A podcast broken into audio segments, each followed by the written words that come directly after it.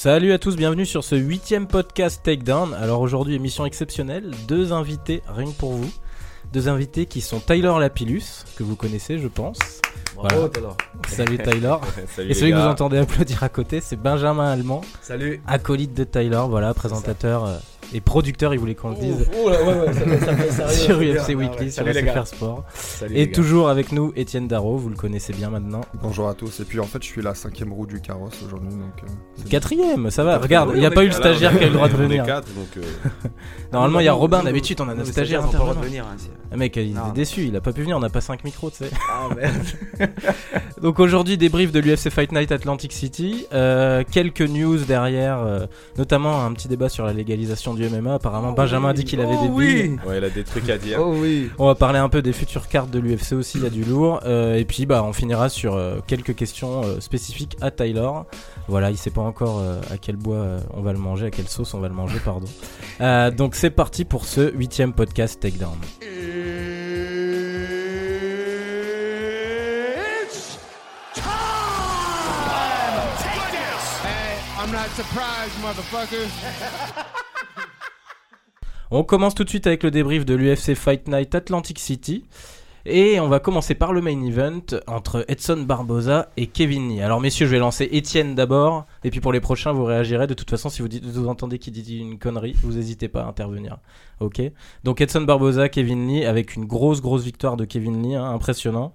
Euh, moi j'avoue que je m'attendais pas à une domination pareille. Qu'est-ce que t'en as pensé, Étienne? Ouais, D'abord, je tiens à dire que je dis rarement de conneries puisque je suis le meilleur pronostiqueur ici qui me doivent même un resto. euh, Putain, à chaque ça. fois, il le ramène sur, le, sur Donc- la page. Donc, euh, Vraiment pas bon. Non, parce que l'an dernier, il faut savoir que quand on faisait des Facebook Live, justement, en mode débrief et prévision comme ça, il y avait un petit duel entre lui et Fred Jassenik, vous connaissez, Ouais, et il l'avait battu à plat de couture. Ouais, C'était assez sale, mais Bien il a joué. toujours pas eu son resto. Ah, Donc Fred, un si tu nous écoutes, il serait Fred. temps de payer le resto. Il, il a annoncé, il a annoncé qu'il écouterait en plus.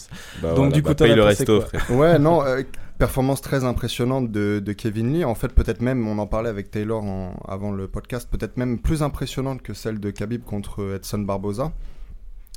À part Ouais. la petite danse des jambes, hein, on en parlera après.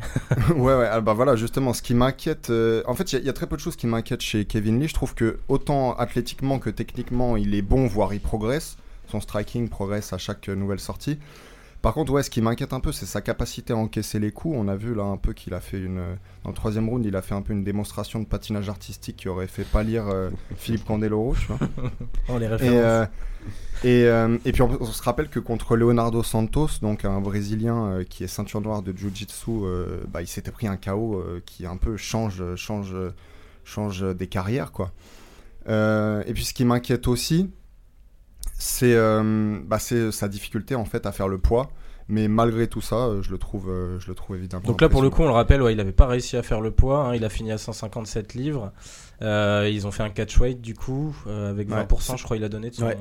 son purse, comme ils disent. Mais c'est malin, c'est malin parce que le mec il s'en foutait, il savait qu'il était pas au poids. Du coup, il s'est dit qu'est-ce que je fais? Je vais perdre 20% ou alors est-ce que je me tue, je me bute euh, pour aller chercher le poids et être en galère le jour du combat il avait pas l'air triste je de pas faire le poids 20%. d'ailleurs. hein. Je donne les 20% et puis derrière j'essaie de lui arracher la tête comme ça je prends une prime euh, enfin je prends un bon bonus je prends je peux pas prendre le bonus de Fight of the Night ou quoi que ce soit parce Mm. que je suis en catchweight c'est ce qu'il a fait ça a bien marché du coup au final ok il perd 20% mais il prend la, la prime qu'il faut la prime de victoire et tout il y a pas de...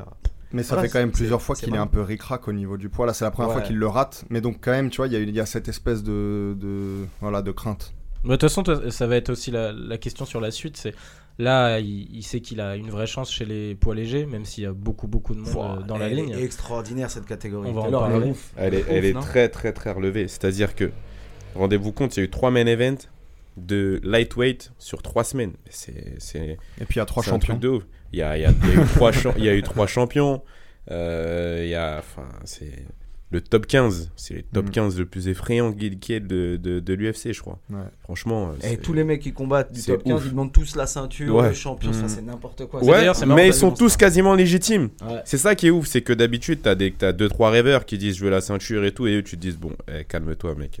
Mais là, bah, les mecs qui demandent la ceinture, tu te dis putain, on pourrait faire un combat contre lui. Regarde, ce week-end, il y a eu Kevin Lee qui, est- qui était sixième, je crois, ou cinquième. Ouais, sixième, il Tu vois, était avant, sixième. Et tu te dis, un Kevin Lee euh, Barboza, ce serait intéressant aussi à voir. Donc, c'est- là que c'est ouf. Alors que t'as encore euh, Ferguson qui est là. Bon, il est blessé, mais t'as as Ferguson qui est toujours là. T'as Connor qui est toujours là. T'as les mecs qui sont, qui se sont fait ouvrir le front, t'as du monde, hein. c'est ouf. C'est franchement. Mais euh, d'ailleurs, tu le vois parce que Khabib là, il a posté un message, je crois que c'était ce matin ou hier, où il a dit qu'il recombattrait en novembre ou décembre, euh, parce qu'en plus il va faire le Ramadan avant et tout. Mais, euh, mais- c'est au mois de mai, je crois. hein. Ouais, mais en tout cas, il a Ouais. dit qu'il voulait s'accorder après une pause et tout. Mais par contre, il a déjà donné les noms des mecs qui, contre qui il pourrait combattre. Et c'est marrant parce que généralement, t'as un ou deux noms. Là, le, là, il en a donné 4 ou 5. Il a donné Mais c'est Alvarez, ouf, Poirier, oui. il a donné euh, Connor, Moi, j'aimerais bien Tony. contre Poirier, hein. Poirier, ça serait cool. Ouais, bah, ils ouais, ont l'air de bien non. vouloir. Bah, Moi, j'aime bien ce Non. gars. j'aime Toi, tu veux voir Connor Non, Oui, Poirier, non. mais toi, tu veux voir Connor aussi. C'est même pas je veux Ouais. voir Connor, c'est que je trouve que. Alors attention, Poirier, euh, mec solide et tout, mais c'est pas lui encore qu'on devrait voir euh, un- sur un title shot. Non, non, mais si t'as. Il y a si d'autres t'as- mecs qui méritent avant lui. Oui, si t'as un combat à voir chez les light, de toute façon, il n'y a pas à chier. Hmm. C'est d'un côté Rabib, de l'autre Connor. Hmm. Tu le fous Ouais. en Russie, tu le fous où tu veux. C'est clair que c'est le fight qu'il faut. Mais derrière, on sait très bien que ça va être une vraie galère pour monter ce fight pour l'UFC. Ouais, ouais, ouais. Même si Connor, euh, Connor euh, apparemment, il est, il est chaud Ouais. bouillant, il en fait même Il est prêt à faire quelques ouais. concessions Ouais, et ouais, tout. ouais, ouais. Après, ça, c'est ouais, c'est une source irlandaise qui a dit ça. On sait pas trop laquelle, mais c'est vrai qu'apparemment, il serait prêt à baisser. Non mais c'est vrai que je pense que Poirier en fait il est dans la shortlist mais c'est par défaut en fait. S'il a le title shot c'est par défaut, c'est-à-dire que ni euh, Connor ni euh, Tony Ferguson n'aura abouti quoi. Je pense que c'est que c'est Bah, la seule Ferg- la seule la seule façon euh, avec laquelle on pourrait le voir dans un title shot euh, dans les prochains mois en tout cas. De toute manière, Ferguson, pour le moment, c'est compliqué hein, avec son opération du genou, le temps qu'il guérisse, Ah, le temps qu'il revienne. euh, Ah, bader. hein. A priori, Ferguson, on oublie pendant un moment déjà. Ouais. Donc euh, après, ouais, c'est vrai. par les Mais quand on y réfléchit, c'est pas con un Poirier parce que euh, tu regardes la disponibilité des mecs et tu te dis putain, il pourrait tomber, il pourrait avoir un, un Poirier Khabib. S'ils n'arrivent pas à se mettre d'accord avec Connor, ok, ça redistribue toutes les cartes. Qui pourrait être le prochain euh, contender quoi, Lui, il est là, il a toujours été là, il a plus de 20 combats à l'UFC, c'est un mec qui compte beaucoup pour l'organisation. Moi, Poirier, c'est un mec que j'aime bien, qui a grandi avec l'organisation, on lui a déjà fait confiance pour un titre, ça s'est mal passé certes, mais il a déjà été là au sommet de la hiérarchie. C'est un, c'est un retour, finalement, le mec, il a toujours été au top hein, quand tu regardes bien. Ouais. Ouais, il a, il a, Il a- il a toujours. En fait, le seul problème qu'on aura là, si on réfléchit un peu, c'est que Khabib a prévu de défendre la ceinture qu'en novembre-décembre. Ouais. Et quand il pense, ça repousse beaucoup, sachant que t'as énormément de match-up cool à faire dans la catégorie. Mm. Donc ça, c'est la petite interrogation qu'on peut avoir aussi. C'est que du, du coup, derrière, ça prend du selfie, je balance en direct. Oui, bah oui, pour ça Ouais, hein. c'est ça. hein, c'est que, c'est que, du, ouais. c'est que du coup, euh, vu le nombre de match-up cool que tu peux faire derrière, euh, est-ce que ça, ça risque pas de geler un peu la catégorie jusqu'à novembre-décembre? Alors qu'au moins, si tu garantissais vite un combat Connor-Khabib, bon bah les autres derrière se battent pour dire c'est moi derrière qui aurai l'accessite pour celui qui va gagner ce combat-là, et au moins t'aurais un peu cette tranquillité là. Parce que par exemple, y a- Poirier, j'adorerais le revoir contre Alvarez. Moi. Franchement, il y a tellement de trucs possibles que. Ouais. Et puis là, ils en ont fait beaucoup en peu de temps en fait. Donc qu'est-ce qu'ils vont faire dans la catégorie à part les seconds couteaux euh, dans les, dans les prochains mois? C'est un peu la question. Des- Il y a Felder des- aussi qui va bientôt revenir. Ouais, Felder, mais bon, pas tout. Enfin, je le vois pas. D'ailleurs, on en parlera après de euh, Felder voilà. parce qu'il y a un petit Ouais. appel en direct. Ah, c'était génial, trop marrant. c'est- C'était énorme ce qu'il a fait. cool, C'est ça, énorme. putain, C'est tellement Et il l'a fait avec respect en plus. Ouais, donc, c'était bien Felder fait. a bien réagi dans son rôle d'intervieweur. Il était là en disant Ok, j'ai entendu ce que tu m'as dit, mais on est là pour parler d'autre chose. Non, franchement, c'était c'était grave cool. Moi, j'ai bien kiffé. Hein. Ouais, bien ouais. kiffé Ouais, ce ouais, petit appel du pied comme ça, mais très élégant. Mais là, on a, on a sauté bien 4 fait, combats, les gars. Il faut qu'on revienne. Attention. euh, il faut qu'on- de la discipline, de la discipline. Non, on va finir du coup juste sur ce combat-là euh, pour parler peut-être rapidement de Edson Barboza, un peu en fin de parcours. Euh, clairement, euh, est-ce qu'il n'était pas surcoté jusque-là grâce à ses highlights justement? Parce qu'on a quand même vu qu'il a pas du tout corrigé le tir euh, depuis le combat contre Khabib. Il, s- il est pas bon en défense de takedown. On sait qu'au sol, il, il galère pas mal. Euh, est-ce que c'est Son pas un anglaise, elle est pas géniale aussi. Son Non, anglaise moi, je était suis- pas eh, dingue. moi, je suis pas quand t'es à d'ac- je top suis pas- 5, je moi, suis pas d'accord avec non vous. T'es pas d'accord? Moi, gars, quand t'es top 5, déjà, je peux pas être en bout de course. Mais oui, tu peux, tu pas être en bout de course. En plus, il a combattu quand tu regardes il y a pas très longtemps contre Khabib. Il reprend un autre solide lutteur. Ouais. Et, et- enfin, on peut pas dire qu'il a pas une bonne défense de lutte, tu vois.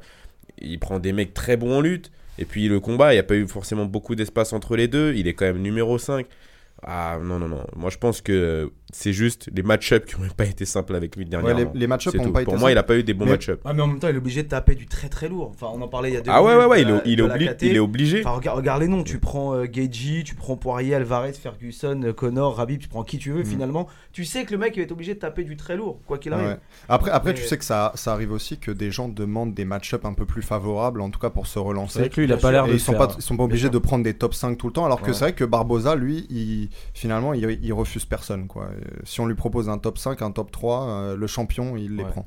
Après, le problème, c'est t'imagines Barboza prend un mec hors des 10 par exemple. Mm. Euh, il repart avec du rouge. Tu sais que pour lui, ça va être très très compliqué. Bah, ouais. de- Surtout qu'il est faire tout jeune. gros fights avec l'UFC. Ouais. C'est ça, mais rappelle-toi Ouais, que euh, c'est ce que Cerrone avait fait avec Darren Till. Ça crée aussi des stars, justement, de bah, d'aider des plus jeunes à combattre des, des pérennes. du Ouais, mais attends, 5. il a euh, tapé, si tu veux, personne voilà. veut faire monter les mecs sur sa tête, hein, Ah tu vois. Oui, voilà, mais il en crée faut des bien. stars, il en faut bien aussi.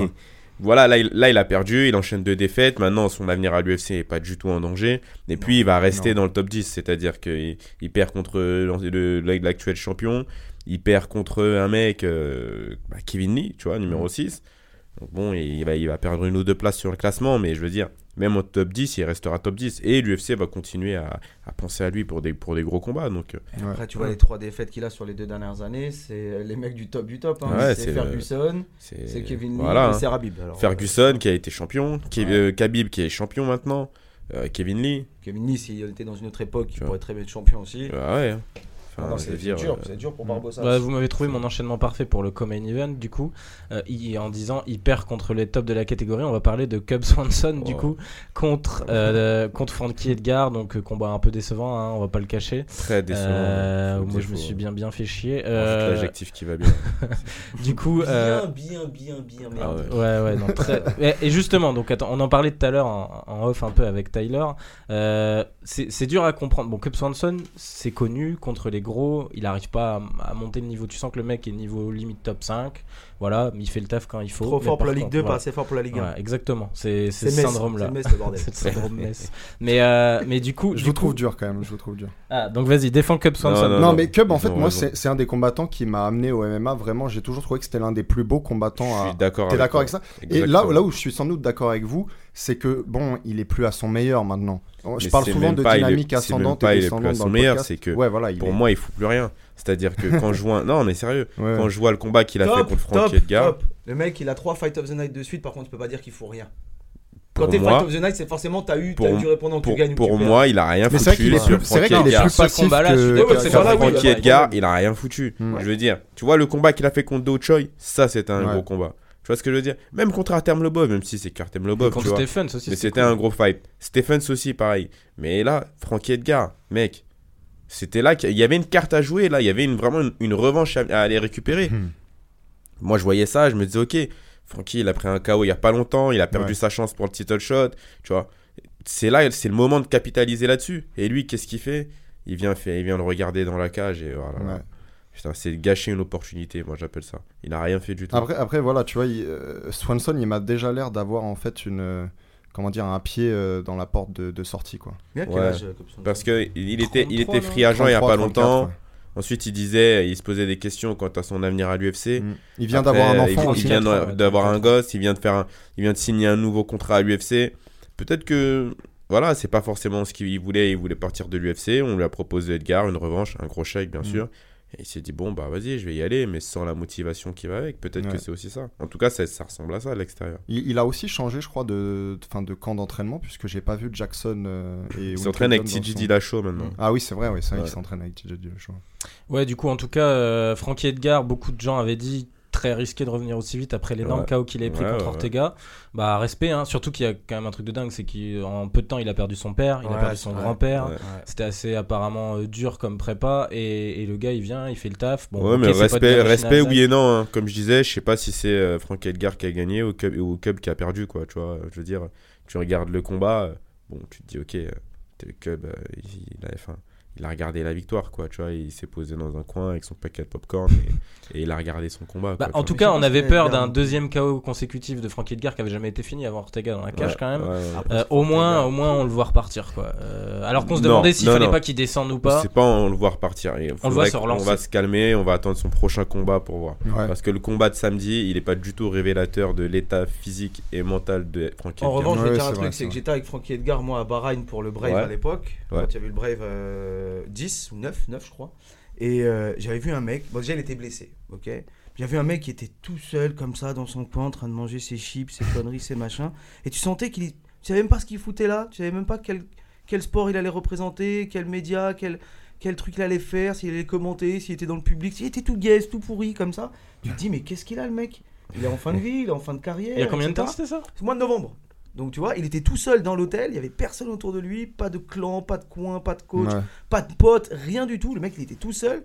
Même moi, j'étais, je me suis dit, miskin, je vais aller lui parler un peu, je vais aller, on va aller un peu tchatcher, je vais aller prendre des nouvelles et tout. Tu sentais que ça lui faisait du bien. Donc t'as l'impression que le mec, il est vraiment dans un autre monde depuis qu'il est parti, justement, qu'il est dans une sphère à lui tout seul et qu'il est, qu'il est un peu paumé, quoi. C'est assez étonnant, quoi.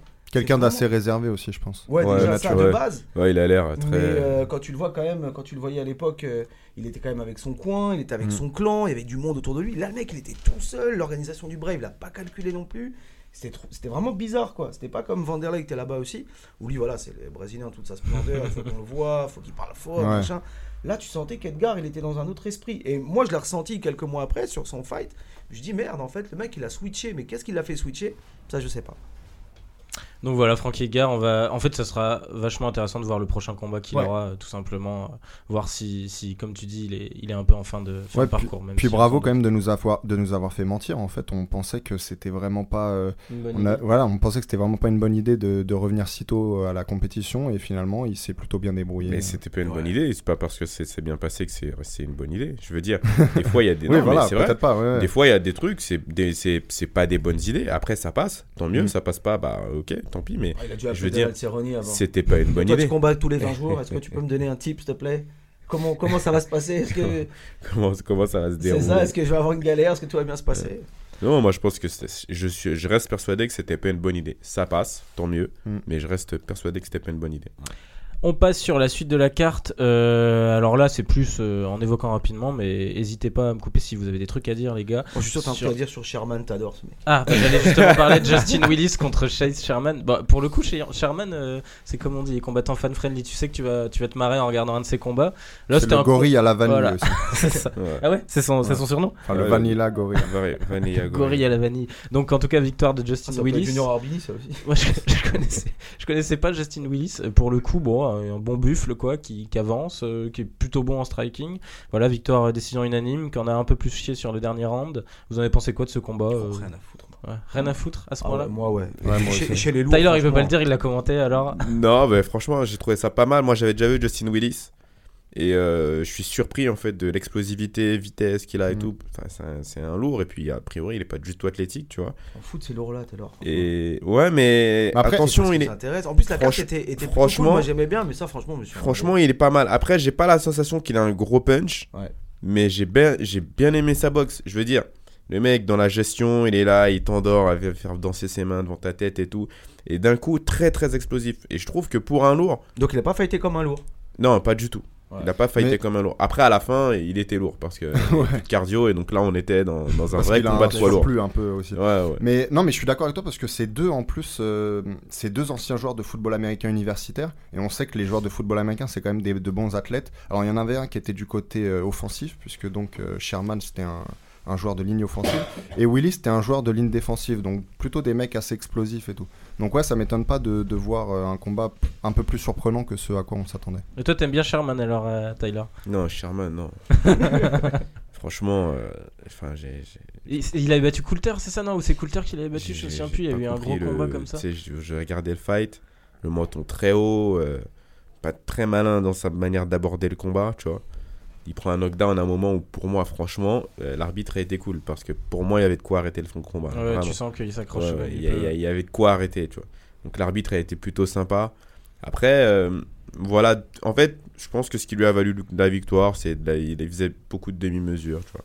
Il y allait pas vraiment à 100% et euh, quand tu as un contreur en face de toi, tu peux pas te permettre de mettre un petit Mm. jab gentil ou un petit coup gentil. Soit tu vas à 100%, soit tu vas pas, quoi. Parce que les, les, les, petites frappes, c'est des, c'est des opportunités pour pouvoir frapper derrière et contrer, tu vois.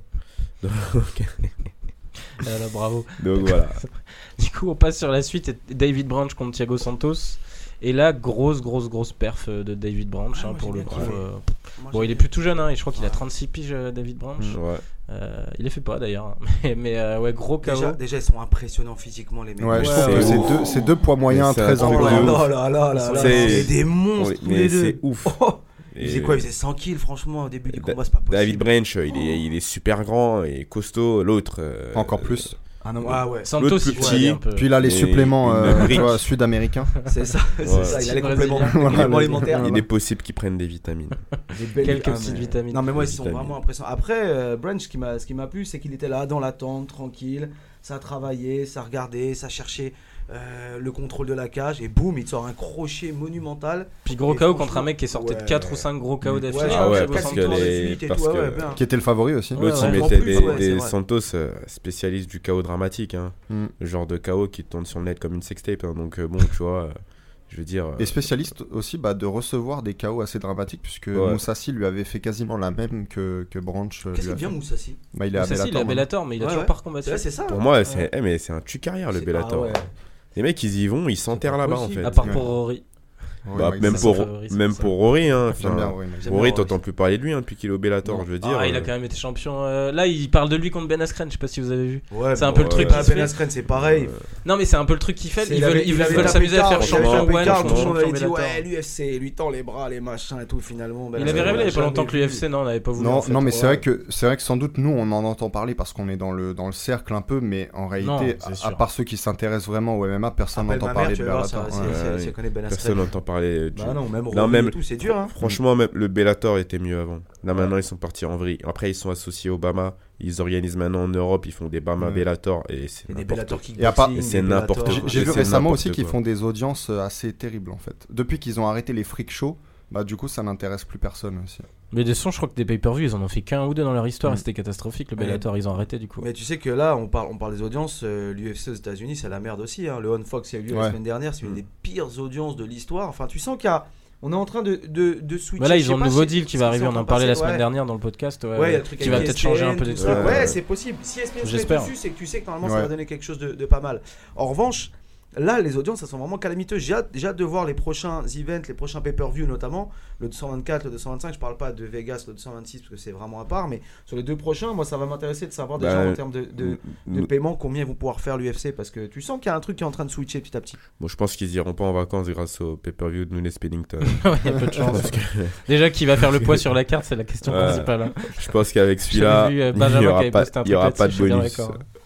Bon, en tout cas, euh, pour revenir, ouais, David Branch, grosse perf. Et puis, il faut pas oublier Ouais. que contre Luke Rockhold, il avait failli gagner. Hein. euh, il avait- il l'avait mis un peu knockdown, je crois. euh, Non non non, mais il l'avait il l'avait sonné. ouais. Ouais, il avait bien sonné, c'est ça. Et euh, donc, ouais, bon, Branch qui est quand même plus tout jeune, mais, mais grosse solide. carrière, Solide, grosse grosse, carrière, hein, grosse David carrière. Branch. hein, il était à l'UFC, il est parti, il est revenu, il revient, il gagne le top. Moi, je trouve que c'est un mec euh, qu'on pas forcément extraordinaire dans ses combats, mais qu'il faut quoique il a bien quand même un gros chaos ce week-end. Pas super extraordinaire, mais qu'il faut quand même pas sous-estimer et qu'il faut respecter parce que Ouais. franchement, il, il a une carrière quand même qu'on devrait respecter. Mmh, niveau proche top 5, je suis d'accord. hein, Très Moi, solide. moi, ce que je trouve impressionnant chez lui, c'est les, les, les adversaires qu'il a pu prendre entre sa période UFC, World Series of Fighting, UFC, des mecs comme Routimar Payares, qui est notre grand pote, ou Vinny Magalies, qui est un mec, un tueur au sol, Tueur, qui est ouais. un monstre absolu. Franchement, c'est c'est quand même balèze hein, pour, euh, Ouais, pour puis il a été Branch, champion hein. dans deux catégories à Deux catégories, WSF. euh, Ouais, ouais, ouais, ouais. Non, non, franchement, c'est. Il revient à l'UFC, il prouve. hein. Pour, Ouais. moi, il a, pour moi, il prouve à l'UFC. Donc, euh, Il a fait ce qu'il fallait, Ouais, ouais, euh, clairement. Euh, on passe juste, bon ça on va le citer rapidement, Sterling qui bat Brett Jones euh, par décision unanime. Euh, Genre je le cite rapidement, je sais pas, c'est parce que Benjamin m'a dit qu'il connaissait Sterling. Non, euh, ouais, c'est ça. J'étais à, j'étais à New York chez Matt Serra il y a quelques temps. Et euh, je le voyais s'entraîner. Il y avait Yaquinta, il y avait euh, Longo, il y avait Weidman, il y avait. euh, Enfin, tout le, toute leur clique là. et tu, tu sentais que le mec était quand même, euh, était quand même en forme, était là. Après, je- il a eu une- un petit passage à vide. Mais moi, c'est un mec que j'aime plutôt bien. Ouais. Je suis content de l'avoir vu, de vu comme ça. Ça m'a fait, Très ça m'a fait athlétique, plaisir. Ouais. Ouais, il sortait Ouais. d'une défaite là, là du Contre coup il- Marlon il se relance un Moraes, peu ouais. contre Moraes, c'est ça. Terrible. euh, la prochaine Ouais, fois que tu vas à New York, moi, dis-moi, ça m'intéresse, je viens avec toi. Vas-y, toi aussi. Ça commence à organiser. Euh, il est relou, il va venir partout. Par contre, Non, je dis, mais- ouais, je vais à, à- à Brest ou à Dunkerque, il me dit jamais, ouais, je vais venir avec toi. Bah, eh, Au Luxembourg, Vas-y, dis-moi, moi je vais au Luxembourg. Eh, moi je vais au Luxembourg, vas-y, dis-moi. Tu veux Toi, venir au Luxembourg avec moi? Non, sais- on y va déjà bien assez comme ça. Ouais, j'ai appris que les plateaux de SFR Sport étaient au Luxembourg du coup. Ouais, ouais, nous, quand, Mais- on, quand on est sur l'émission du FC Weekly avec Taylor, avec les autres consultants, c'est. euh, moi, je dois venir plus tôt dans la semaine. Là, je fais un effort. Parce que j'ai été invité Oh là admirablement, là. tu vois. Quel euh, honneur. c'est ça. Donc j'ai modifié le billet d'avion. Non, c'est pas vrai. C'est pour essayer de gratter des notes de frais. Mais euh, d'habitude, voilà, c'est moi je me casse un petit peu avant là-bas et les consultants nous rejoignent la veille ou le matin et on fait l'émission de là-bas. Comme ça, ça nous permet de diffuser aussi de manière légale et officielle parce qu'on n'a pas le droit de diffuser du Ah oui. Ah, c'est pour ça. Ok, d'accord. Voilà, faut avoir une, une régie finale, ce qu'on appelle une régie finale à l'étranger, même si on arrose la France. Donc même pendant les événements, quand vous commentez, voilà. Vous ouais, êtes on fait les événements de là-bas. Tout se fait de là-bas. C'était pareil, je pense, avec RTL 9 Ouais, à bah, l'époque bien où ils sûr, ouais. diffusaient le Ouais, c'est ça, ouais. Ouais, ouais, c'est exactement la même chose. On peut pas diffuser de France pour l'instant, c'est mort ça. On oublie. Ok, donc voilà, ça se Ok, du coup, t'as pas répondu à ce que je t'ai dit, mais la prochaine fois que tu vas à New Ah oui, York, c'est vrai. tu me dis, on ira ensemble. Il te retiendra. Euh, on va Ouais. parler rapidement. À la rigueur, dites-moi aussi, hein. Bon, il bah, veut toujours- à New York. On ira ouais, tous voir. Serra, le fou. Voilà. Non, Et le sérieux, Hall of Famer, le Hall of. Famer, Ah Matt ouais. C'est vrai, on l'avait pas dit. D'ailleurs, il y a pas longtemps, c'était l'anniversaire de son combat contre JSP, la deuxième Ah défaite, euh, le retour, la revanche. Mais, C'est qu'il a euh, perdu alors. Celle qu'il a perdu. Mais non, mais je voulais, je voulais y aller en fait, en stage là-bas, ça m'intéressait. Dans, sa, Aller- dans son école. voilà, Ouais, aller dans leur gym. Ah, moi j'ai kiffé. hein. Franchement, aller chez Matt Serra, c'est c'est génial. Franchement, j'ai passé un moment de ouf. Lui, il est complètement taré. Encore plus de son, Ouais. que son truc qu'il fait avec, euh, Avec Dana. là. avec Dana là. Mais il est complètement fou, le mec. Il- même, même ses cours, ils sont improbables. Les cours de JJB, le mec, c'est un- tu vois, c'est un- Ouais. une légende euh, du jiu-jitsu et tout ça. Il fait ses cours en jean, normal. Il est, il, est, ouais, il est différent de tous les mecs que j'ai pu voir, tous les patrons de salle, tous les head coach et tout. Mais c'est un, un mec en or. Et est-ce que t'as vu la déchirure de son biceps de près? Non. Parce qu'il a vraiment un biceps très très étrange. Ah ouais? Ouais. Dû Bah, quoi? Regardez- Bah, tu sais, euh, déchirure de biceps, parfois quand tu fais trop de muscu Ouais. ou des trucs dans le genre, et Ouais, après les t'as. produits. t'as- Ouais, ou les Après, produits. physiquement, il a changé de ouf. Non, mais c'est Voilà. vrai, hein, c'est Oh là des, là. les produits, euh, en général, euh, ce genre de trucs, euh, descente de biceps, des- Tu vois, ce genre de c'est trucs. les, euh, c'est les, c'est les mecs chargés qui ont ce genre de blessures. Mais, mais tu vois, bah, tu vois qu'il est même chargé dans, le, dans la tête. Il est, il est, il est défoncé non-stop. C'est pas possible, ce mec. Mais il est génial. Hein. T'apprends grave de trucs et tout ça. Mais franchement, c'est c'est compliqué de, de faire une interview avec lui. ouais. Tu fais une demi-heure, tu te marres 26 minutes et tu te demandes ce que tu vas tirer des quatre dernières. Tu vois. Mais c'est un, un mec cool pour le coup. Franchement, moi j'aime bien Matt Serra. On va passer à la suite, juste parler rapidement de, de, de Dan Hooker euh, Ah, avec sa grosse perf contre. Jim Miller, qui revient bien, euh, Dan Hooker chez les légers. Un gros KO par coup de genou. Euh, Est-ce qu'on peut imaginer, Étienne, euh, que Hooker euh, monte euh, assez rapidement chez les légers? Ouais, en fait, on voit bien qu'avant il était chez les plumes et qu'en fait il était un peu brimé, quoi. Tu vois, il, il était, il était pas à son, à son max depuis qu'il est, euh, depuis qu'il est chez les légers. Bah, on voit enfin toute l'étendue de son talent. On voit que c'est un, un striker qui est créatif, qui a de la longe. Euh, vraiment, ouais, très intéressant. Et je pense que, ouais, s'il continue comme ça, ça fait quand même euh, deux KO sur trois victoires, je crois. Et euh, deux beaux KO à chaque fois. Donc, euh, ouais, il pourrait assez vite euh, grimper les, les rangs. ouais. Et donc ce fameux va appel. jamais à euh, la décision quand il gagne. Hein. Ouais, soit ouais, KO, ouais, soit ouais. soumission. Puis il a battu des, des- Je veux dire, il bat Ross Pearson, vétéran. Il bat ensuite euh, Mark Diakissi, très solide prospect. Serait bientôt vétéran. Jim Miller. Et ensuite, il bat Jim Miller, donc il finit les trois. euh, Et il fait dire, partie un peu de cette vague sans de, faute. cette vague de, de strikers néo-zélandais. Là, on parlait d'Israël Adesanya il y a Ouais. quelques semaines. Et lui, c'est un peu. Lui, il m'a euh, tellement déçu aussi. Là. Ouais, il est un peu décevant. Ah, il m'a énervé, lui. Oh là là, il m'a énervé de fou. Ouais. Ouais, il m'a- il m'a saoulé. t'as- C'est un prospect que j'adore. ce- J'adore ce gars. Et il m'a déçu. Il m'a clairement Sur la déçu. perf, ouais. C'est Ouais, vrai que, ouais, c'est il vrai que je m'attendais à mieux, quand même. Et pourtant, il a passé son après-combat à râler contre les juges, c'est tout. hein. Ouais, bah ouais. Bon, Ah, pour le ouais. coup, la décision était bizarre, mais. euh, Moi, il m'a énervé. Bon, en tout cas, ouais, Hooker qui a appelé Paul Felder, donc comme on en parlait tout à l'heure, hein, un petit appel bien gentil vu que Felder était le mec qui l'interrogeait en fin de combat. Et moi je trouve ça génial. c'était- pas vous les vraiment gars, cool. moi je trouve ça génial parce que les mecs annoncent tout ce qu'ils veulent des ceintures, des champions, des trucs. Lui il a été intelligent. Il a été super intelligent dans sa réponse. J'ai trouvé ça malin, tu vois. Même je pense que Felder a été surpris d'entendre son nom. Mais bien Ah, sûr. puis la politesse de par Felder en Ah, réaction, ouais, bien sûr était qu'il géniale. Non, a non, moi, je il a ça été surpris, c'est sûr. Felder avait l'air pour, et c'est dommage quand même parce que Felder, justement, il voulait Il le faire monter, il voulait bientôt, le faire combattre un type du top 10 ou du top 15. Comme qui Et- par exemple? Bah, justement, il devait combattre Yakinta, euh, rappelle-toi, Ah, avant ouais. qu'il soit. euh, Ah oui. Normalement, il devait être réaligné bientôt, ouais, parce que son Ouais. combat avait. Donc, avait sauté moi, je trouverais ça dommage 223. quand même qu'il bah, du coup, qu'il qu'il baisse dans les, dans les rangs pour aller, euh, pour aller euh, combattre. euh, Bah, d'autant plus que Mais, Hooker euh, et Felder, c'est deux mecs qu'on a envie de voir monter aussi, hein, vu que Ouais. c'est un peu des machines à En tout cas, pour donc, euh, Hooker, c'était une bonne idée. Ouais. Donc voilà, euh, on va juste citer les, les deux trois autres grosses perfs euh, rapidement. La petite polémique autour de Ricky Simon euh, et Dvalishvili. Euh, donc là, un peu bizarre hein, comme combat. Alors avec une domination de Valishvili, si j'ai bien suivi tout le long, et en fait il se fait mettre en guillotine par euh, par Ricky Simon dans la dernière minute 30 du combat. Alors on il survit, on sait pas comment. hein. Bon d'ailleurs il survit pas vraiment, il bouge les pieds pour montrer qu'il est toujours là. Et l'arbitre qui arrête le combat après la sonnerie, en gros. Ouais. Donc il aurait perdu euh, par arrêt de l'arbitre après, la sonnerie ouais, du ouais. troisième round, ce qui est quand même bizarre. Hein. C'était jamais vu, je crois, hein, Étienne. Bah euh, là pour le coup c'est rare que je sois sans voix mais là je sais pas quoi dire en fait. Je sais pas s'il aurait dû si le combat aurait dû être arrêté donc euh, aller à la décision ou si c'était vraiment donc euh, ou s'il était out. J'ai Je sais plus si regardé règle de la plusieurs fois. Si tu suis la, la règle classique, c'est t'entends le gong, combat Bah ouais, terminé, un Ouais, mais apparemment il était réagi. out en fait au moment où il y a eu le, Bah, la, c'est ce, que la dit- cloche. c'est ce que dit son adversaire. Il dit il est, il est out, il est Bah, out. c'est vrai qu'on voit d'ailleurs qu'il se relève pas jusqu'à direct ce qu'il se passe quelque chose, donc euh, les yeux révulsés, Donc qu'est-ce que t'en penses toi? Il aurait dû être arrêté le combat ou décision? Bah non, il du aurait coup, puisque c'est l'arbitre qui commet une erreur de pas de pas avoir suivi le. Ouais, il aurait dû gagner. Parce qu'à la décision, il gagnait normalement. Bah voilà. il était à 2 rounds à 1 du coup. Bah ouais. Ça aurait Donc, fait 2-1, euh, l'affaire elle était pliée. C'est pas parce que tu te fais soumettre, si tu tiens, que tu tapes pas et Ouais, que le gong sonne, c'est terminé. Ouais, mais si t'es out au moment de la cloche. Après, si tu dors, ça pression de l'arbitre. Mais tant Mais que. c'est bizarre en fait que l'arbitre même ait pas arrêté le combat avant parce qu'en fait on Dans voit bien depuis oui. 20 secondes qu'il est il résiste il est limite Mais bleu. dès que t'entends, euh, dès que t'entends le clap pour les 10 secondes, l'arbitre sait qu'il reste 10 secondes, il, est, il, est, il est dessus, il va pas genre à la dernière Mm. seconde, voire après, dire il est temps d'arrêter, etc. Non, soit t'arrêtes avant, soit si tu prends la décision que le mec n'a pas tapé et qu'il est encore en mesure peut-être de s'en sortir ou quoi que ce soit, sachant que l'adversaire il peut très bien se dire le mec qui est en train d'être soumis, je viens d'entendre le clap, j'ai encore 10 secondes à tenir, je résiste. je résiste, je résiste autant Bien que je peux et basta, tu vois. Et dans ces cas-là, s'il va au bout, et ben respect à lui et c'est à la décision que ça se fait. Si le mec il l'a vonné pendant deux rounds, et ben il gagne 2-1 et l'affaire elle est pliée. Mais s'il est out au moment de la cloche. Si. Ah, Bah, mais c'est toujours pareil. c'est- c'est la- C'est la- c'est- c'est l'arbitre. C'est S'il l'arrête, C'est vraiment l'interprétation. s'il l'arrête euh, avant la cloche, Mais t'arrêtes pas Voilà. après, après la cloche. Mais je crois que c'est même l'arbitre qui s'est justifié derrière ou un commission, un mec de la commission, je sais plus, en disant euh, ouais non la cloche suffit pas, il était, il était, il a pas pu se relever après. Mais c'est pareil, c'est pour ça. Bah, qu'ils ont non, c'est terminé. Bah, c'est terminé. c'est terminé. ouais. euh, C'est terminé. En tout c'est cas, ça a été annoncé arrêt de l'arbitre. En gros 5 minutes.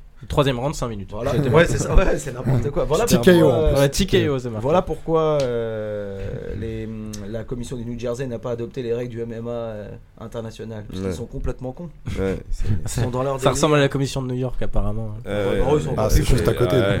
Ils sont encore Franchement, euh, j'ai envie de dire. Donc voilà. Et puis euh, on va finir juste par le gros chaos de. de... Alors j'ai pas réussi à dire son nom. Badurzada. Ba- Badurzada. Badurzada, Appelle merci le Etienne. Sillard, voilà. Euh, avec un gros coup de pied au foie. hein, euh, je crois que c'est au foie qui touche. Euh, Voilà, c'est impressionnant. euh, qui a été performance de- une des performances Ouais. de la soirée. Mais crois. ce gars-là, j'ai l'impression que ça fait 20 ans qu'on le voit en fait. C'est un Afghan, c'est ça hein Ouais, c'est le seul combattant originaire d'ailleurs de, de, pardon, de l'Afghanistan euh, dans le roster de l'UFC. Ça fait 20 ans qu'on le voit et en fait c'est le journeyman euh, type en fait. C'est-à-dire qu'il en gagne certains, il en perd d'autres, mais il est toujours excitant. Donc voilà, euh, à suivre. je, je crois qu'il est pas tout jeune. Euh, on finit là-dessus et on va passer sur les news et on va commencer directement par la, la- la- un petit petit débat en fait, quelques nouveautés sur la légalisation du MMA en France. En, en vrai, il y a pas de débat hein, puisqu'on est tous d'accord pour, pour le légaliser rapidement. Non. Euh, donc ouais, les, les Non. quelques, les quelques, non? Oh, mais jamais de la vie. Attends, bah attends, du coup, on va en parler avant, ça va, être ça va être intéressant, il a préparé ça. Euh, non, oui, donc quelques nouveautés sur le Laura Fessel qui a annoncé qu'il y aurait quelques annonces apparemment d'ici octobre. Ouais. Bon, on sait que c'est pas forcément le gouvernement qui sera le plus opposé à ça, on pensait que ça évoluerait vite, c'est vrai que pour le moment ça n'avait pas bougé, mais bon, c'est c'est une nouvelle du coup qui, qui, qui laisse entrevoir une possible légalisation euh, l'année prochaine peut-être. Euh, donc. Si c'est légalisé, quel futur impact? Mais du coup, on va commencer par dire pourquoi toi, Benjamin, tu ne veux pas voir le, le MMA légalisé en France? Alors, il y a plusieurs choses à ça. C'est pas que je suis. Pour je continuer à suis- palper, c'est ça? Ouais, déjà, déjà, c'est mon business. Oh, marchez pas sur mes plates-bandes. Non, non, non, c'est pas ça.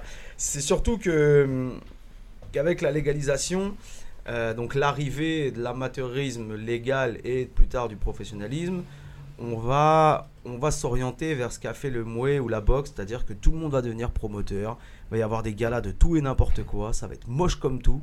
On voit déjà ce que font les mecs dans le pancras, c'est pas terrible. Mais alors là, de rajouter une cage à ça, de, de combat dans les règles du MMA, ce sera un grand n'importe quoi. Pour moi, il n'y a aucun intérêt. Parce que quoi qu'il arrive, ça change rien. Parce que l'UFC ne viendrait qu'une fois par an au max, comme ils le font à Londres. Et que finalement, on se retrouvait avec des, des galas tout pétés euh, qui rempliraient des, des pauvres salles, euh, des pauvres salles de 1000 places. Et encore. euh, Est-ce que parce tu penses que pour les combattants ça changerait pas quelque chose, Taylor, toi que euh, dalle pour clairement moi. La légalisation? Ouais. Bon, bien sûr, si ça changerait. Mais ça changera quoi? Ça changera le- au niveau des statuts, au niveau euh, de tout Les ça. statuts, tu peux l'avoir parce que t'es- tu peux combattre dans d'autres dans d'autres organisations. Tu peux aller à l'INSEP, tu peux être en Non, lutte, tu peux être non, en, tu peux- en ouais, mouet, mais- tu peux faire mais- ce que tu veux. Qu'est-ce que mais tu t'en fous? ça demande du boulot supplémentaire. Alors vous étonnez pas si vous entendez un, un joli bruit de camion derrière, hein, il est juste à côté dans la rue. Alors apparemment, je sais pas, c'est une espèce de pompe à merde, ils évacuent des trucs du parking du dessous, ça pue la mort dehors. Bon, vous avez pas l'odeur, vous avez de la chance. Donc voilà, s'il y a un petit bruit de fond, vous étonnez pas. En tout cas, il y avait débat au moment où le camion est arrivé entre euh, Taylor et Benjamin. Donc Taylor euh, qui était en train d'expliquer pourquoi la légalisation serait bénéfique pour lui. Alors, c'est bénéfique pour déjà l'encadrement. Je veux dire, maintenant, tout le monde peut enseigner le MMA. Donc, euh, Parce qu'en ce moment, de- personne peut enseigner le MMA. Personne. Il n'y a pas Bah, de MMA en ce moment. Mais c'est ce que je dis, que Donc- tout le monde peut enseigner le MMA. Donc, la légalisation ne, sert- ne servira strictement à rien. Si si elle ce va n'est que encadrer. d'autres mecs qui auront, qui auront va- zéro diplôme, Non, zéro truc, viendront dire justement, bah tiens, ici. Bah non, faire ils vont, encadrer ils vont fixer un cadre à Elle ça. va- il y aura un cadre, elle va encadrer tout ça et tous les mecs là. Donc là, ça veut dire que tu t'entraînes au MMA Factory sans cadre. bah, mais alors, je pense qu'on n'est pas tous dans le cadre du MMA Factory. J'ai la chance d'avoir un, un- un gym comme le MMA Factory. Maintenant, il n'y a, pas- y a pas beaucoup de gyms comme ça en France. Tu as encore beaucoup de salles où le mec qui enseigne, euh, bah, écoute, il n'est pas du tout formé, il n'est pas du tout préparé à, à- à- à dispenser un enseignement. Sauf que ça, c'est aux combattants eux-mêmes ou alors aux amateurs Non. d'aller dans les, dans, les, dans les salles les plus adéquates. Bien sûr que si. Quand, tu vas, pas quand tu vas acheter je des fruits, dire. tu vas pas acheter des fruits dans un magasin qui s'appelle Venez, mes fruits Je sont les plus pourris de Je France. suis pas d'accord avec toi. Déjà, il y, y a une question de localisation. Si j'habite dans le nord, je vais pas venir m'entraîner à Paris. D'accord, mais dans le Nord, t'as des très bons Donc il y a clubs. tout ça. Bah, T'as des t'as très des- bons clubs aussi. des Demande à, à Mohamed. Saya, à Walid Seguir, ils vont dire. Bah, Walid Seguir, il s'entraîne pas en France. Mohamed Saya, il s'entraîne tout seul il s'entraîne tout seul de son côté. Je veux dire, est-ce que en France, il y a d'autres versions du MMA Factory? Il y a, il y a d'autres salles un petit peu qui montent, euh, que je ne citerai pas. Mais sur Paris, j'ai Il y a d'autres salles qui montent. Il y a pas que Maintenant, Factory. est-ce que- Fight est est-ce une que salle qui en monte. dehors La de- Snake Team est-ce que existe en depuis dehors 20 ans, de pas Paris, pour rien. d'accord, mais est-ce que c'est il y a des salles de cette envergure en dehors de Paris? Oui, tu vas à Lyon chez Fabio Pinca, c'est une salle de cette envergure. D'accord, ensuite? Tu vas à Nice chez. Voilà, tu euh, vois, tu m'as cité qu'une salle à Lyon. Lyon, c'est très grand pour toi. Tu m'as cité une salle à Lyon. Vas-y, parce que je ne connais pas toutes après, je vais pas parler Mais- des salles que je connais pas. Parce Tu que c'est pas des, parce Nice, que c'est des petites À salles. la Boxing c'est Squad, c'est une salle de qualité. Ok, T'as d'accord. Christophe Midou, t'as Miguel Ok. Haro, tous ces mecs-là euh, Ok. qui font du bon travail. Voilà. tu vas à Montpellier, t'as la bonne école. Ok. Oui, mais au-delà de ça, du coup, du coup, au-delà du, Du nombre coup- de salles, est-ce que tu penses pas que fixer un cadre euh, légal, organisé, parce que toi tu dis le moindre pecno du coin va ouvrir sa salle, c'est pas vrai. Du coup, il y aura un vrai cadre. aura- Mais Et- c'est et- ça, c'est ce qui se fait en ce moment. Ouais. Le petit pecno du coin, il ouvre sa salle là tout de suite et personne Il ne vend ça en free fight, il appelle Au-delà ça au-delà de, de, de, c'est vrai. de- de- du cadre euh, où je veux donner, où je veux une salle de professionnels, hein. où je veux une salle de professionnels, de salle de professionnels, il y a aussi, la, et à un moment donné, la sécurité. C'est-à-dire que si tu n'es pas capable de, de comprendre euh, les contraintes que, que peut avoir le corps humain, etc., je vais pas rentrer dans les détails, mais tu es en train d'enseigner des, des, des Et conneries ça, aux gens. un diplôme sur un mur qui va te faire changer ça. T'es sûr de toi? Mais bien, mais bien sûr que oui, parce que maintenant, pour enseigner, si tu n'auras pas un diplôme ou au moins un support de formation, tu ne pourras pas enseigner. Et aujourd'hui, on ne demande pas ce, ce, ce support-là de formation. Ce qu'on te demande quand tu ouvres une salle, c'est d'assurer ta salle. Pour que si un de tes élèves a un accident, ce soit pas, tu n'ailles pas en prison. Mais est-ce qu'on te demande un certificat de compétence? On ne te le demande pas. N'importe qui peut enseigner. Ça veut dire que si je te dis, je vais dire une bêtise, Mais sauf mais que de ça, faire n'y a un takedown avec euh, la discipline. la tête vers le bas et tout, et que tu peux avoir une contrainte sur les, sur les cervicales, etc. Regarde Taylor, Bah, tu ne coach légalises pas tu ne légalises pas la discipline en tant que telle, mais tu, tu permets aux entraîneurs qui le veulent d'avoir des formations, des diplômes universitaires et d'avoir des diplômes d'État euh, in fine pour pouvoir entraîner de manière euh, légale et correcte, mais la discipline en elle-même, qu'est-ce qu'est-ce que ça va changer vraiment? Regarde, regarde, re- regarde déjà ce que vous touchez, à part toi qui était à l'UFC, mais et quelques-uns, mais, mais regardez les primes de merde que vous touchez quand vous êtes à l'étranger. Tu crois que l'arrivée du MMA en France, ça veut dire tous les sponsors ils vont se dire, wouh, génial, Pas on tous va les, tous se pas mettre tout- dessus. Ça pas peut tous les simplifier sponsors, quelques mais ça peut à simplifier. rien du tout. Mais bien sûr Quel que si. sponsor va être intéressé Taylor, on travaille dedans bien au quotidien. si. Regarde la galère que c'est pour nous Parce pour que, avoir, parce pour que, avoir des parce- soutiens, pour avoir des fonds, alors pour qu'on le fait de la moment, télé. Parce que pour le moment, c'est un sport qui est décrié, c'est un sport qu'on n'a même pas le droit de diffuser. Tu le disais tout à l'heure, on n'a même pas encore le droit de le diffuser. L'exposition, le sponsor, ça va passer par l'exposition. Si déjà ton sport il passe à 20h, Mais tu sais que la légalisation, du, à la légalisation 22h30 du sport ne veut pas dire la légalisation, la légalisation de la diffusion. ou à, hein. ou à minuit, C'est deux choses différentes. hein. C'est deux choses différentes. Mais ce que je veux dire, c'est que ça, la, ben oui, c'est- c'est c'est une cause à effet. Le truc, il est interdit. Forcément, les chaînes ne veulent pas diffuser. Forcément, les, spons- les gros sponsors ne veulent pas s'engager dans un truc comme ça. Et ils ont tout, et tout le monde a raison. C'est-à-dire que pour le moment, on peut pas, on peut pas les plaindre. Je veux dire, quand tu vois dans le, dans le, dans le judo ou dans le karaté ou dans la boxe que tu as des gros sponsors, par exemple, pour, citer comme ça, tu, tu, tu vas voir Eiffage ou ce genre de truc.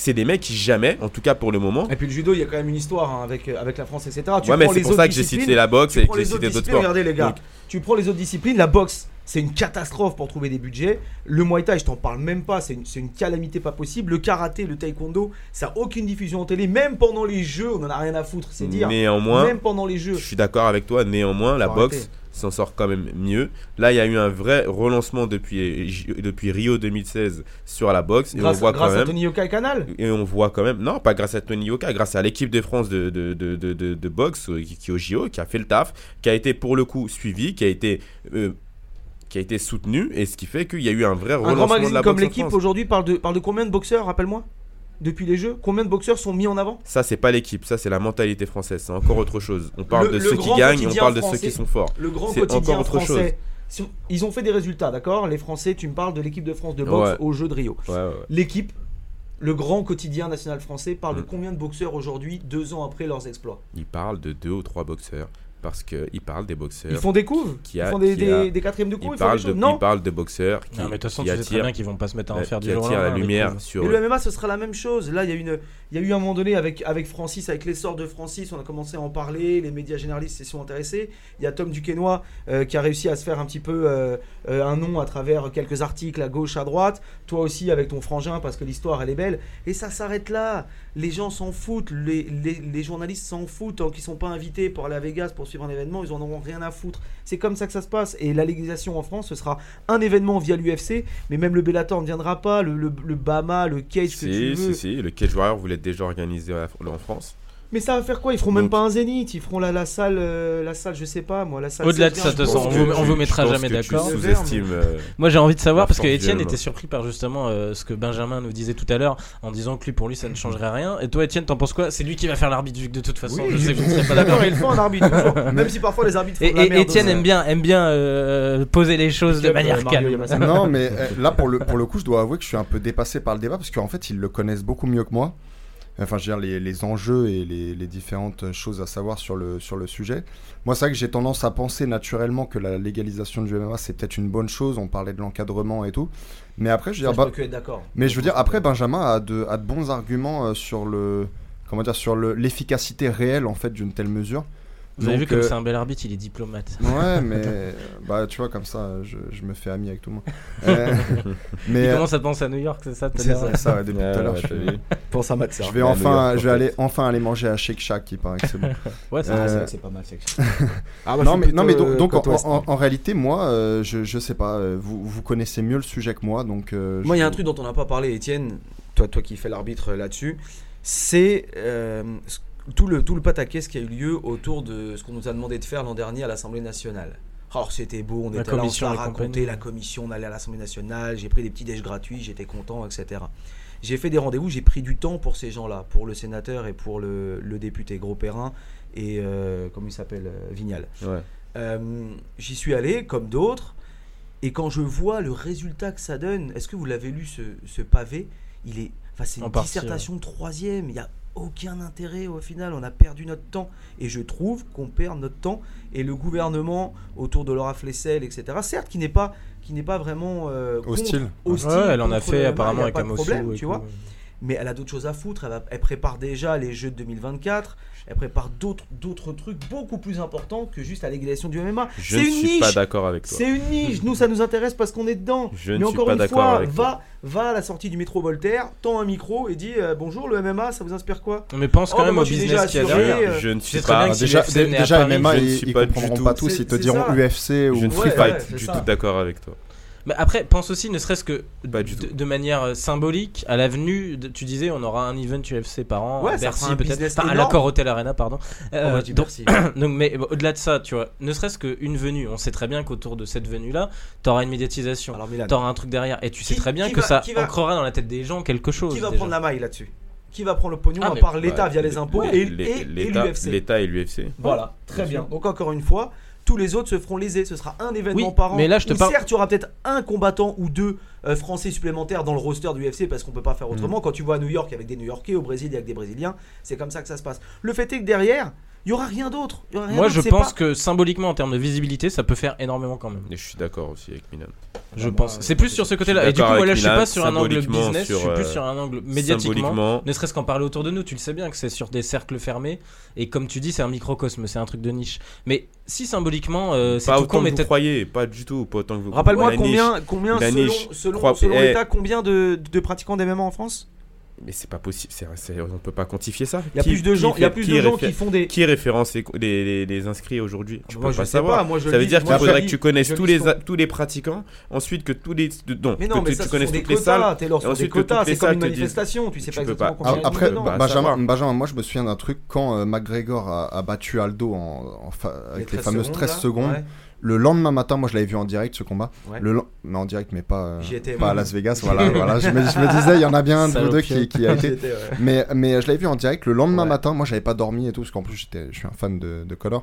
Euh, donc, euh, le lendemain matin, sur les réseaux sociaux, 1, puis 2, puis 10, puis 20 amis partageaient les fameuses euh, 13 secondes. Donc, il y a quand même un, un potentiel en France ou dans Alors, le tu monde. viens de dire un mot sûr. énorme. Tu viens de dire un mot qui moi euh, peut pas, me- euh, je peux pas, je peux pas être, euh, comment dire, je peux pas tout mélanger. Tu viens me parler des réseaux sociaux. Moi, Ouais. je te parle des médias. Les réseaux sociaux, je suis pas influenceur, je connais pas ce, ce- ce monde-là. Ça reste des réseaux sociaux, ok? Et là, c'est vrai que tu es en trend topic, tu es en, en numéro 1 quand tu parles de l'UFC les samedis soirs, c'est ça fait, Mhm. ça fait un carton, etc. Mais là, je te parle d'un truc plus terre à terre pour nous, ce sont les médias français. Les médias français n'en ont rien à foutre. J'avais vu un mec de, de Libé il y a quelques années pour le Anderson Silva Chelsonen 2. Tu Qui était un gros combat, en plus. 147, je crois. un truc Mmh, c'est ça. ça, ouais. Et j'étais, j'étais à Vegas là-bas. Et je vois un mec qui s'appelle Lionel Froissart, qui est un journaliste de Libé, très bon journaliste, sport méca, etc., qui est dépêché pour aller là-bas.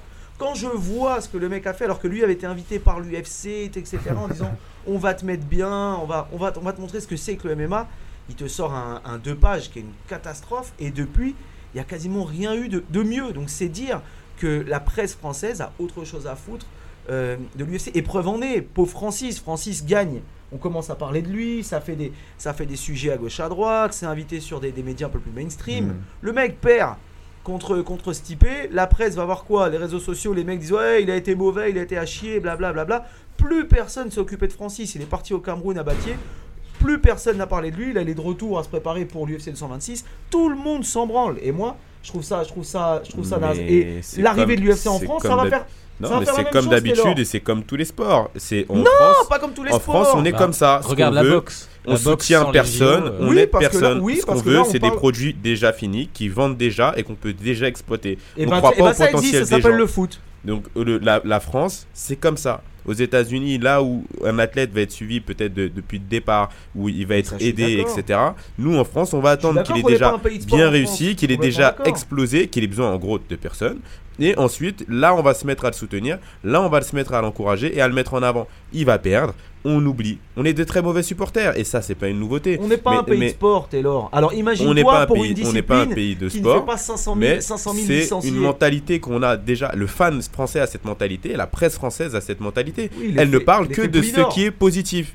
Et donc, du coup, bah, Francis a perdu, on n'en parle plus. Francis, là, va revenir, ils vont en reparler timidement, il va gagner, on va en faire des tonnes comme on en a fait avant. Et c'est comme ça que, juste que, que- qui, qui- qui fonctionne jusqu'à maintenant. Donc Et le ça, rapport avec la moi, légalisation, en vrai, sera où, là moi, en vrai, moi, ça m'étonne pas qu'il fasse ça. Justement, il n'y a pas de rapport entre les deux parce que même, quand, même légalisé, il y, aura une il, y aura une il y aura une exposition qui sera plus importante, mais ils continueront à faire la- ce qu'ils ont fait jusqu'à présent. Non, on parle des gagnants et on per- on parle pas des perdants. Non, pourquoi? Parce que d'un, on ne parle, euh, la presse dans son ensemble ne parlera que de l'UFC, faut être honnête. Hmm. Tous les autres événements, toutes les autres organisations, on n'en parlera même pas, déjà d'un.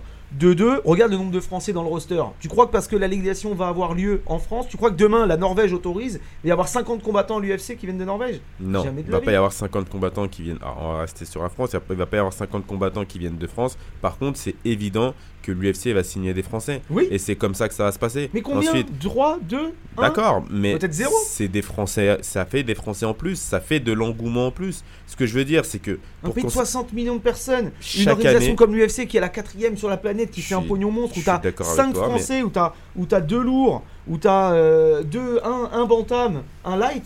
Enfin, je suis désolé, c'est pas, c'est pas suffisant. Et la légalisation ne changera strictement rien à ça, ça va changer chaque année. Malheureusement. Chaque année, le sport évolue.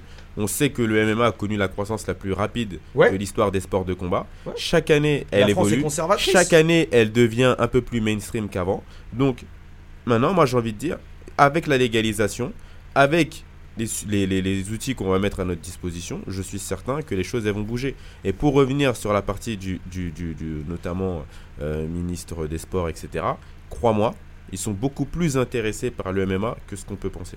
Alors ça, ça, je suis d'accord avec toi, qu'ils qu'ils y portent un intérêt, ok? Ça, y a pas de problème. Non, c'est pas qu'un simple intérêt. les ils différents sont, ils sont des vraiment Sports- concentrés dessus. Mais Taylor, il prépare les jeux. Il prépare les jeux. Les Je vais être Jeux de Olympiques. couper court, les gars. Ouais, non, mais- Vous serez pas d'accord Tu me fais pas je le confiance. dis. Crois-moi, ils sont concentrés dessus. Eh ben Bah, alors- on se eh ben donne alors- rendez-vous dans un an, voir si, Et bah si voilà, c'est très légalisé. bien, On se donne parce que- rendez-vous pour voilà, l'émission Parce spéciale. que moi, j'avais fait des interviews il y, a, il y a plus d'un an. On me disait alors, ça va arriver cette année? Je ferais, mais jamais de la vie. Antoine Simon, qui commente l'UFC que je salue pour, pour SFR, disait pareil, disait mais on nous en parle tout le temps, ça fait 10 ans qu'il entend que là, ça y est, c'est l'année où ça va changer, etc. Faut arrêter. Conclue l'arbitre parce que là je suis énervé contre Taylor. Là, Bah, passons, en euh, reparlera. passons au sujet suivant. Bah justement, là alors là ça va être beaucoup plus léger, ça va plus être euh, messieurs un, un- un- c'est même pas un débat, c'est juste euh, votre avis rapide sur les deux grosses cartes que l'UFC nous prépare pour cet été euh, entre l'UFC 225 et l'UFC 226. Alors l'UFC 229 je à Bercy. je peux je peux résumer un peu, Idiot Rigole si tu veux. je peux résumer un peu. passer, Je, vous- je quand- vous annonce les deux trois grosses- Après, tu devrais être pour parce que tu vas tu être reçu. seras le premier, écoute bien, tu seras le premier que je vais identifier. D'accord? On en reparlera dans quelques mois. Pas, pas, long- pas beaucoup. Tu Et seras puis, le premier que je vais identifier. Benjamin, pense aux coupes de champagne Dès que et les- aux petits fours euh, dès à que les Bercy. premières infos- que t'auras si Ah. Vous m'entendez hein? Dès que les premières infos elles vont sortir, tu seras le premier que je vais appeler. Mais eh, Tu seras le premier que je vais eh, identifier. déjà, déjà, il faut qu'on passe autre chose, que le temps passe vite. Mais, mais Taylor, rapidement. On m'a déjà dit ça, la même chose l'an dernier en disant le, le, député, le député Vignal me dit oui, euh, vous allez voir, Benjamin, ça va changer, on va faire le nécessaire, etc. Je fais génial, super, rien n'a changé. Ensuite, les Baréni m'ont appelé en disant organise des rendez-vous avec euh, les représentants français des médias pour finalement annuler en me disant ça va se faire au mois d'avril, ils arrivent, c'est sûr. Maintenant, c'est ça va peut-être se faire au mois d'octobre. Maintenant, toi, tu me dis, tu verras, l'an prochain, ça arrive. Taylor. Parce que là, les gens compétents ont pris les choses en main et ça va changer. Eh bah donne-moi qui, qui sont ces gens compétents? Toi? Bah, Mais moi c'est pas mon rôle de bah, faire ça. Bah, le, le- le ministère, tout simplement. La ministre des La. Milora, la La, Milora. mi- la ministre Tu te souviens quand même qu'à l'époque Enfin, après, c'est pas Laura Flessel en vrai qui. qui Déjà d'un, c'est pas que Laura à l'époque de David, à l'époque de comment il s'appelait l'ancien président de, Mais- de Toulon là en rugby euh, Bernard Laporte. Non. Bernard Laporte. Laporte était était vraiment euh, avait une attitude positive envers le MMA et l'avait déclaré dans la presse. Il s'est fait reprendre de voler par son gouvernement qui a dit oh. Ouais, Il y avait David ça, Douillet à l'époque aussi, pas Oublie, loin. oublie ça, cousin, on zappe. Ça a été pareil avec euh, Joanneau, ça a été pareil. Voilà, des mecs, ils suivent le gouvernement en place, ils ont tellement peur pour leur poste que jamais de la vie, ils Hmm. iront à l'encontre de leur gouvernement qui les a mis en place à ce poste-là. C'est pas Messieurs, possible. Ah je vais devoir faire l'arbitre. Ouais, ouais. J'ai pas de cloche, je suis désolé. On en Euh, reparlera. on en reparlera. Euh, en tout cas, oui, donc juste rapidement pour parler de cette UFC 225, UFC 226, laquelle des deux cartes vous excite le plus? Donc je résume rapidement. UFC 225, t'as un petit Holly Holm, Megan Anderson qui vient d'être annoncé, mais c'est pas le combat qui nous intéresse le plus. Whitaker Romero, euh, Dos Anjos Covington, le retour de CM Punk, attention. Overeem contre Blades, un petit Arlovski Tuivasa aussi, plutôt cool, quelques autres combats sympas. Et là, sur le 226, il vient d'avoir une grosse salve d'annonces. Bon, je me doute vers quoi va pencher votre Ouais. choix. Euh, avec Miocic DC, du coup, euh, Ortega Holloway, Nganou Lewis, un retour de Go- Gokhan Saki aussi, Mike Perry qui devrait être contre Medeiros. Messieurs, euh, bon, pas d'arbitrage, j'imagine. Attends, Bah, je vais commencer. assez- Je vais commencer. simple. hein, C'est de- assez simple, je pense. ouais. Je vais commencer Même par sans, faire le foot. même sans Francis euh, sur la carte, hein, je veux dire, euh, voilà, Ortega Holloway, euh, Cormier, euh, Cormier aussi.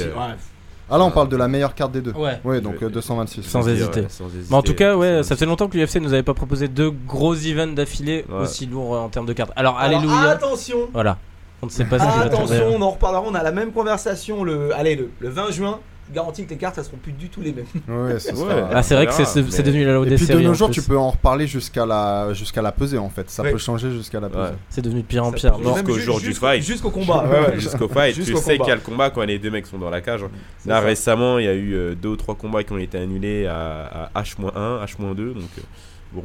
Euh, Bon, en tout cas, juste Ouais, rapidement. papier, 226, c'est vraiment extraordinaire. Mais j'ai commencé par dire que, que j'allais faire un peu le footix. Moi, je suis, je suis désolé de le dire, vous allez m'insulter, me lancer des tomates sur la gueule. Mais heureusement, il n'y a pas de tomates. Mais, euh, mais à, à l'UFC 225, le combat qui, qui m'intrigue le plus, en fait, c'est celui de CM Punk. Mais oui. Moi, moi j'ai toujours. Non, mais je vais, je vais expliquer pourquoi. Moi, j'ai toujours euh, dit, c'est vrai que le, le catch, par exemple, et le, et le MMA, ils ont des origines un peu communes. Il y a ces, ces histoires de freak show, etc. Il y a un peu le, il y a des ressemblances, en fait, en tout cas, euh, à l'origine du sport.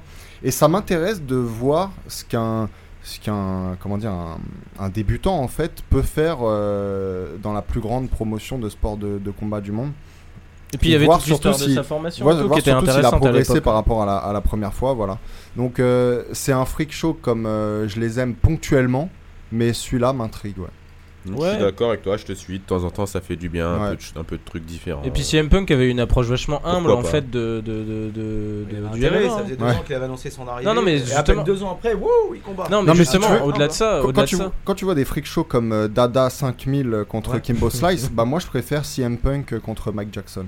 Ouais, et puis, et puis je trouve que pour un mec qui a plus vraiment besoin de prouver comme CM Punk, qui a réussi dans son sport, sport Ouais, ouais, spectacle, ouais, hein, plus ouais. ou moins, Ouais, ça reste un Euh, athlète. en double- attention. ça reste un Ah oui, athlète. oui. Euh, avoir cette approche d'aller dans un club euh, avec Mike Rufus qui est quand même euh, assez lourd, hein, où il y a Pétis et compagnie. Mm. Euh, euh, puis faire cette série de reportages où tu vois que le mec euh, a l'air d'être un acharné à la salle. Euh, Pétis a confié d'ailleurs qu'il s'entraîne énormément et tout. C'est vrai que moi je suis content de le revoir une fois. Bon, bah s'il perd une deuxième fois, ça sera, ça sera fini pour tout, pour tout ça. Mais, mais je trouve ça en plus devant son public à Chicago, ça peut être cool. Ouais, ça c'est ça, c'est cool, c'est vrai. Après, euh, moi je remets pas en cause l'arrivée de CM Punk euh, dans, dans le roster. Ce qui m'a ce qui m'a surpris en revanche, c'est de lui donner Mickey Gall. Mhm. Tu vois, Ah, ça c'était là- pas la, la meilleure idée du, Ouais, du siècle. Là, Là, d'ailleurs, ils lui ont donné un mec beaucoup moins qui a perdu bah, qui a perdu contre. Ah lui, qui avait perdu en ouais. 40 secondes. euh, Le fameux perdu, Mike ouais. Jackson. C'est Ouais. ça, ouais. Donc c'est pour ça, ça sera peut-être plus Ce intéressant. sera, ouais. ce sera forcément plus intéressant parce que je pense que là on aura des mecs d'un niveau un petit peu plus similaire et euh, pourquoi pas voir en tout cas tout est fait pour que ce soit CM Punk qui sorte victorieux de ce combat. hein. Et les Ouais, gens arrêteront de attention, se passer le Mike, Mike Jackson, Mike, coup, Mike- euh. Mike Jackson n'est pas un débutant dans Non, les sports de non, combat puisqu'il a quelques combats amateurs Ouais. et même professionnels, je crois, de vrai. boxe et de, et de kickboxing. Donc euh, CM Punk, il a quand même affaire à un client pour lui en tout cas. Voilà, euh, c'est fini pour toutes ces news MMA. Et juste euh, très rapidement, messieurs, euh, bon, je sais que Tyler tout à l'heure avait déjà un peu vendu la mèche, mais entre Francis, euh, son retour là, et Lewis, pronostic rapide. Bah, Francis, sans Ouais, problème. Francis. Ouais, Sans ouais. hésiter. Ouais. Sans hésitation Francis, possible. Par On- contre, il faut pas qu'il se retrouve euh, sur son dos face à, à Derek Lewis. Ouais, mais très, très limité. hein, Ouais, il est très Derek limité, hein. Mais en Grand ça il fait, il fait peur quand même. Ouais, mais. Il a ses moments quoi. C'est c'est très limité, pas très très malin, on a vu. hein. Ouais, non, Ce qui va être, c'est- ce qui va être Contre intéressant Hunt, euh, avec euh, Francis, Bah, c'est même vraiment de pas que suivre, contre euh, Hunt, hein, son combat avant Hunt aussi, hein, il a, où il a failli perdre, il se faisait Contre dominer Brown là. Non, Non, ah, Brown, alors celui d'avant alors contre. euh, Ah, je me souviens plus. Je le retrouve. Moi, je me Ouais, souviens de son combat contre Matt Mitrione où il s'était pris un. Enfin, il s'était fait pousser contre la cage et était tombé KO en même temps. Ce qui était quand même assez violent. Ah ouais, t'avais, c'était contre euh, Matt Mitrione est une Abdurakhimov, brute, hein. C'est ça. Voilà. Matt est sans doute le meilleur athlète que j'ai vu dans les poids lourds. Euh, je veux dire, euh, intrinsèquement. Le meilleur athlète euh, du point de vue de la rapidité. Mitrione, de- il vient du foot américain Ouais, du football Ah, américain ouais, aussi. ouais. ouais. Il a été en NFL même. Moi, le mec qui m'a le plus impressionné physiquement parlant, ça reste Frank Mir. J'ai eu le malheur un jour de, dire excusez-moi, Frank Mir, en lui tapant un peu euh, dans le dos comme ça, je me suis fait mal à la main. C'est un mur qu'il a dans le dos. C'est un, monstre, monstrueux. Mais c'est un bon gars. Mais pour revenir sur, sur Francis, moi, ce qui va m'intéresser, c'est toute la préparation pour aller jusqu'au combat. Un peu comme euh, Johanna contre Rose, Mm. entre le, le combat numéro 1 et le combat numéro 2, elle a complètement switché parce qu'elle n'était plus la championne, il n'y avait plus cette hype autour d'elle, elle a pu se concentrer Mm. différemment, même si elle a perdu le combat. Et c'est vrai que pour Francis, j'ai hâte de voir un, un Francis, j'espère, différent dans sa mentalité, dans sa préparation, etc. Parce que euh, c'était pas vraiment le Francis qu'on attendait. Et c'est vrai qu'on a été, nous aussi, nous les médias, euh, là, internationaux, responsables de ça. L'UFC a été responsable de sa défaite aussi. Parce que on a mis en avant Francis en oubliant qu'il Mhm. combattait un champion.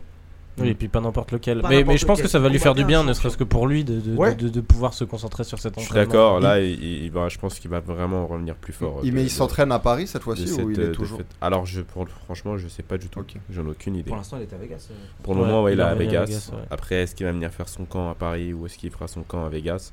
Enfin, j'imagine qu'il fera son camp à Vegas, il combat à Vegas. Donc, euh, a priori, euh, Ça me surprendrait pas de le voir ça- rester à Vegas. ça a plus de sens de faire sa Mais- prépa à à Vegas. l'Institut de performance. Mais est-ce qu'il a prévu de travailler peut-être avec des gens un peu différents pour, euh, pour combler voilà, certains trous qu'on a peut-être vus pendant ce tu parles de quoi comme trou? Bah, tu vois, le jiu-jitsu, ça avait pas l'air d'être. euh, Ou d'aller dans certaines salles. On sait qu'à l'époque, il bossait avec des mecs comme Roy Non, Nelson tu- et tu tout. vois, nous avait dit. franchement, euh, Pour un gars comme Francis, j'ai envie de dire, c'est pas forcément le. Alors, bien sûr, faut toujours travailler, faut toujours s'entraîner, mais quand on voit son combat contre Miocic, c'est un peu rapide quand même de dire il devrait travailler son Mm. jiu-jitsu, Ouais. il devrait faire ceci, Ça il devrait faire cela. Enfin, je veux quand même dire qu'il survit contre Miocic pendant Ouais. 5 rounds, c'est pas rien.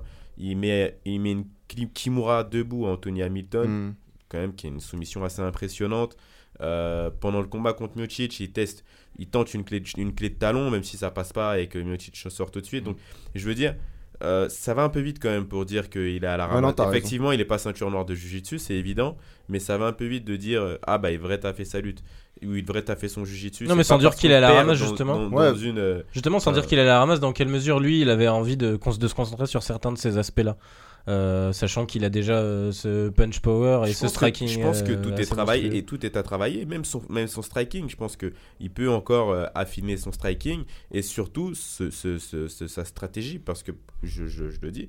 Pour moi, ce qu'il a manqué dans le combat contre Miocic, c'est juste euh, De la gestion d'effort. euh, la gestion de l'effort, la stratégie qui est partie Mm. en vrille, c'est- c'est c'est- c'est tout ça en fait. Il avait, il avait les, je le pense jusqu'aujourd'hui, il avait les qualités de Batmocic. C'est pour ça que d'ailleurs on en était tous persuadés. Et, et je, je, je- si on revenait en arrière, je resterais toujours sur le même discours. Je pense qu'il battra Ouais.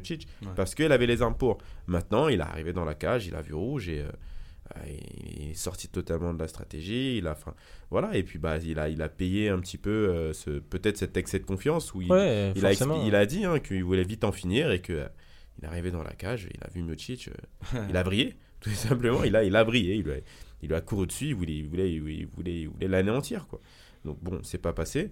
Maintenant, je pense qu'il va apprendre de ça et, et pour moi, la plus grosse progression qu'il pourrait faire, c'est une progression mentale. Avant de penser à son jujitsu, sa lutte et sa boxe, machin, c'est déjà être mentalement concentré, se dire ok, j'ai perdu, euh, je suis, je- enfin, je suis, je suis, je suis, je suis très fort, mais euh, voilà, je suis un être humain comme tout le monde, je peux prendre des coups. Maintenant, il faut juste que je me dise, ok, je me ressente sur moi-même, je me concentre Moi, j'ai sur hâte la de connaître, j'ai vraiment hâte de connaître euh, la, sur la prépa de Francis l'entourage qu'il va avoir autour de lui, là-bas notamment. Ça, ça m'intéresse parce que quand tu vas à, à l'Institut de performance, Mm. euh, Ouais. tu te rends compte qu'il y a des éléments euh, dédiés, euh, des mecs qui sont là pour le sol, pour la lutte, etc. Mais ce n'est pas une salle à proprement Ouais. parler. Non, non, c'est très particulier comme système. Ils ont, savoir- ils, ont, ils ont une très belle salle. hein. C'est Ouais, par contre, la une salle est très propre. belle salle. Extraordinaire. Ils ont, euh, ça sent encore le cuir neuf, Oh là là, Enfin, c'est vraiment une très très belle salle. Par contre, il n'y a pas l'enseignement. il n'y a pas de coach fixe en fait. Tu viens avec ton coach personnel. Ouais. En fait, tu as toutes les facilités euh, matérielles. C'est comme un ordinateur, le hardware et le software, tu vois. Tu as la base, tu as tout, tu as les disques durs, tu as le processeur, tout est mis en place. Mais si tu pas les logiciels pour Mm. faire fonctionner, et ben la- ton C'est ordi ne sert à rien. Et Exactement. bah là, c'est exactement, la même chose. même Je chose, trouve je c'est suis exactement la même chose. Et il faut venir avec son propre staff si tu veux profiter des facilités de l'Institut de performance. On voyait à Vegas qui traînait pas mal, euh, enfin qui traînait. Syndicate, non Euh, non, non, mais avec, euh, je crois, un type qui s'appelle Dewey Cooper. Dewey Oui, Cooper, oui, Et, ouais. euh, Et, et qu'est- qu'est-ce que vous en pensez Le gars est- là. euh, Ouais, gars Ouais, franchement, qui était dans son corner, sceptique, d'ailleurs. Mais quand on est allé chez Ouais. Mayweather, Ouais, Ouais, parce que lui, ouais. lui, il est très souvent euh, dans la, le- la salle des, des Mayweather. ouais. Mais Ouais, il était, il était dans un corner. Mayweather, Ouais, là, il est dans le corner de Kevin. Lee. Ken- Absolument. Kevin Il s'occupe de Kevin Lee aussi, il s'occupe de d'autres combattants, il n'y a pas que Kevin Lee, il s'occupe de d'autres combattants. Euh, qu'on était à Las Vegas, d'ailleurs, on a fait, on a fait un entraînement euh, avec lui. Après, euh, voilà, je, 'fin, je pense qu'il n'y a pas trop grand chose à dire, tu vois, sur, le, sur la partie euh, euh, striking, Non, il connaît- kickboxing, il etc. son job, hein, il, euh, connaît son, ouais, ouais. il connaît son job, Bien donc sûr. euh, Non, donc y a il pas est valable, quoi. Et puis, Ah oui. pour connaître personnellement Francis, si Francis est avec lui, c'est qu'il est convaincu. Sinon, euh, voilà, Francis, c'est pas, hein. c'est pas le genre de gars qui prend des, Ouais. les- les- qui prend des, des pincettes, quoi. Si ça va pas, tu sauras que ça va pas. Donc, euh, a priori, ça se passe bien et je pense qu'il repartira pareil bah, avec Dewey. Euh, je sais qu'il s'entraînait au sol avec euh, et en MMA avec euh, bah, Vinny euh. Magalhaes, notamment. Avec euh, Roy Nelson aussi. Donc, Ouais. il a ses petits sparring au sol. Il c'est pas le genre à beaucoup montrer, Francis. Il, il fait pas, il est pas dans l'exposition. On va voir hein, à chaque fois, il va mettre une photo. Et très, très souvent, il va être toujours seul. Il va être toujours. C'est toujours le même format hein, de sa communication. Il met pas beaucoup, beaucoup les, les- les autres en avant. Ou en tout cas, il les expose. Enfin, ça dépend du point de vue dans lequel on se place. Mais en tout cas, il, il montre pas beaucoup de trucs. Donc, euh, du coup, euh, il- voilà. Mais il taffe. Il fait, il, fait- il taffe dans son C'est ce qu'on peut lui souhaiter, hein, Francis. hein. C'est vraiment de rester là-dessus, se concentrer sur son, sur son boulot, sur sa prépa, parce que c'est là où il est le meilleur, hein, finalement. Exactement. Exactement. C'est. c'est, euh, Le fameux win and learn et on, on verra, mais je pense qu'il apprendra beaucoup de cette défaite là. Ah oui, c'est ça. Euh, Il a déjà appris, je pense. On va juste citer rapidement avant de poser quelques questions à Tyler pour finir. Euh, deux newsbox, donc c'est Étienne, tu voulais nous en parler rapidement de la belle Ouais, victoire de, ah, de- je, vais, de je vais faire hyper- Charlot, moi j'aime bien son nom. Ouais. Bah alors, euh, je sais pas, vous connaissez les jumeaux, euh, les jumeaux Charlot, vous les connaissez? Non, Alors, ça vous dit rien du tout euh, Je l'ai non. découvert moi ce week-end. Ouais, bah alors il a un ouais. petit frère. Alors non, je, je sais pas lequel est l'aîné, parce qu'ils sont jumeaux. Mais alors il y en a un qui s'appelle Germel et l'autre qui s'appelle Germal. Donc Germal, c'est celui qui s'apprête à monter foulés, hein. chez les moyens et peut-être à challenger Golovkin, euh, un de ces quatre. Donc il a gagné euh, ce combat euh, samedi, c'était impressionnant. Et je voulais revenir aussi sur Amir Khan. Euh, qui a Qui était parvenu qui a atomisé, gros, gros ouais, qui était hein, euh, Canelo, depuis euh. Canelo et qui a atomisé son adversaire, bon un adversaire euh, Ouais, modeste, 30 hein, en ouais en moins nous, de ça, 40 c'est sur secondes. SFR, non, ce week-end, il me semble. Ouais, je crois l'ont Amir diffusé, ouais. Ouais, c'est ça. hein. Euh, Philo Greco. Je euh. t'avoue que encore- comme on en parlait tout à l'heure, j'ai pas SFR. Mais... Oh, pas bien. Donc, tu Euh, regardes comment les événements bah sinon donnez-moi les codes SFR, vous devez les avoir. En, pirate. Le code c'est euh, Taylor Lapillus, c'est le login. Et le mot de passe c'est euh, Bogos Sakamaché mon frère, les autres, c'est super. Et ça, du coup, ça, du coup, je sais que c'est le, le- les codes pour tous les autres trucs. Donc, euh, ok. Non, mais euh, donc voilà, Amir Khan aussi intéressant. Et surtout, là, peut-être, il y a un, un- comment dire, un combat entre les deux, euh, les deux stars anglaises, Kell Brook et Amir Khan, qui pourrait se profiler dans la catégorie des super welter. C'est Khan aussi qui a provoqué Errol Spence, non euh, Oh. En disant qu'il pourrait le démonter avec Ouais, une non, facilité. non. Ouais, si- sans doute, mais il est dans la catégorie du dessus quand même. Donc, euh, je pense que c'est pas ce Puis qu'on ça lui avait ouais, pas réussi de monter euh, contre euh, Canelo, on s'en souvient. Euh, donc voilà. Benjamin est surpris de voir que je m'y connais aussi en Non, boxe. non, ça me surprend surtout que moi je suis à la rue complet. C'est ça. cas- non, en tout cas, ouais. rue, mais Gros, gros, gros retour de, de Amir Khan. Euh, donc Tyler, euh, rapidement, euh, vu que je sais que tu dois aller à la salle t'entraîner euh, très bientôt. Ouais. En tout cas, c'est ce qu'il nous a dit. Ouais, parce que là, je Euh, vois l'heure qui tourne, je me dis, ok. Normalement, c'est bon, je t'avais dit 13h, on on, est pas loin. 16e. euh, Ça bon, va, oh. euh, là là, regarde-le, il fait c'est ses 13h30 Ouais. l'entraînement. C'est Non, mais je Ouais, c'est je les champions du GMC en général. pour ils être- prennent, euh, pour être, au, ni- pour être au niveau, il faut s'entraîner. Tu hein. reprocheras ça à Benjamin, c'est lui qui a fait durer le débat hein, tout à l'heure. Euh, En même temps, il disait tellement n'importe quoi, j'étais obligé de me défendre. Alors, je comme il disait n'importe quoi, je lui renvoie la balle. hein. J'étais Voilà. obligé de- d'essayer de, lui, de tenter de lui apprendre quelque chose. tu Donc en tout cas, actuellement, tu es double champion du GMC. Euh, c'est une organisation allemande, c'est ça? Ouais, c'est ça. Euh, Est-ce que déjà tu as un combat prochainement euh, de prévu pour défendre une de tes deux ceintures On parle d'un combat, ouais. euh, euh, Ça serait laquelle des deux ceintures? la 61. Ok. avec, La, la ceinture à 61 kilos. Les On parle euh, d'un. Voilà, les poids coqs. On parle d'un- du- d'une éventuelle défense de ceinture. Il n'y a rien encore de fixé et de signé. Ça serait à peu près quand, Mais si jamais ça se faisait euh, Ce serait à la fin de l'été. Ok, d'accord. Si Et c'est un- un adversaire un peu que les, les, les gens connaissent ou Très solide euh, adversaire. C'est le numéro 1 allemand dans ma KT. Il a combattu au Rising. euh, il combat au Brave là, le mois prochain. Donc, euh, j'aurai un œil assez attentif euh, sur sa performance. Si jamais ça devait se faire. Et toi, du coup, justement, au niveau du deal que tu as actuellement avec le GMC, ça marche comment? Tu peux aller vers d'autres organisations si l'opportunité se présente? on est au one shot. Ouais. Ok, c'est du one Ouais, shot. ouais, c'est Ok. du one shot.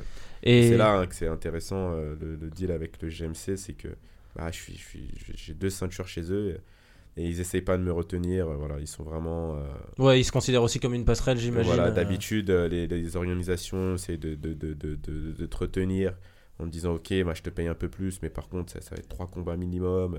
ou euh, je veux bien te mettre la ceinture, mais il faut que après tu la défendes pendant tant, tant, tant de combats. Donc là, c'est pas le cas. Le Bama fait beaucoup ça, le Cage Warrior le fait. Euh, le Bellator le fait, il y a beaucoup d'organisations. Enfin, voilà, je vais pas tout les citer, mais ils font tous. Et, et là, le GMC, non, ils sont, ils sont assez, euh, assez cool là-dessus. quoi.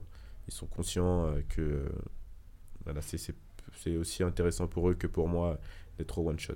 Justement, tu me vois venir avec mes gros sabots, du coup, j'imagine. Ouais, bah Est-ce ouais. que ce choix de- d'avoir pris des one-shots, c'est justement dans cette optique de revenir à l'UFC où on sait que tu avais 3 victoires en C'est 4 beau, hein. combats, une seule défaite par décision en plus Effectivement, ouais, c'est ça. C'est pour Voilà. rester free et pas être euh, et pas être pris, euh, pas, pas être sous contrat avec une organisation euh, au moment où euh, l'ouverture UFC se- se- se- se- s'ouvrira.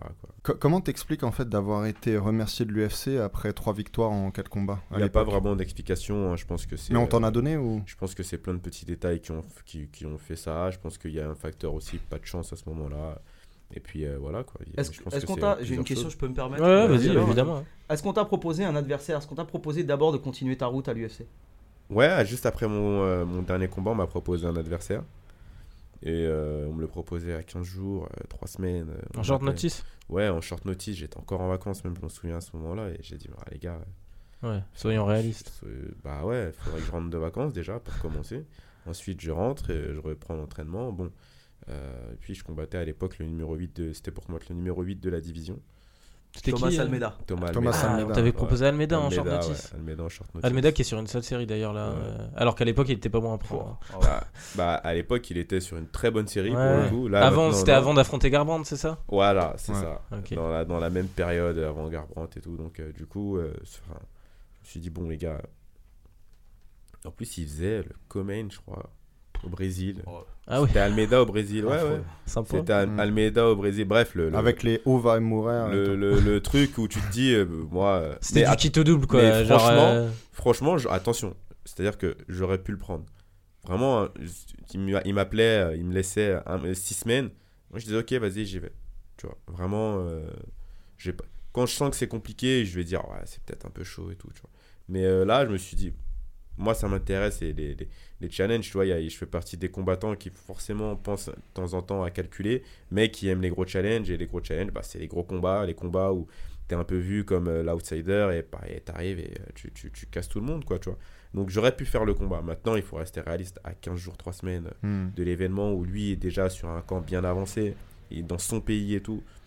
Ça avait pas Et de puis, sens. il faut le dire, en fait, l'UFC, il voulait te ramener aussi pour que tu serves de, de brebis sacrificielle, en fait. Je- pas, pas, c'est pas toujours. Il y a, il y a- effectivement, il y a des moments où c'est brebis sacrificielle et puis il y a des fois où c'est bah, qui est dispo, quoi.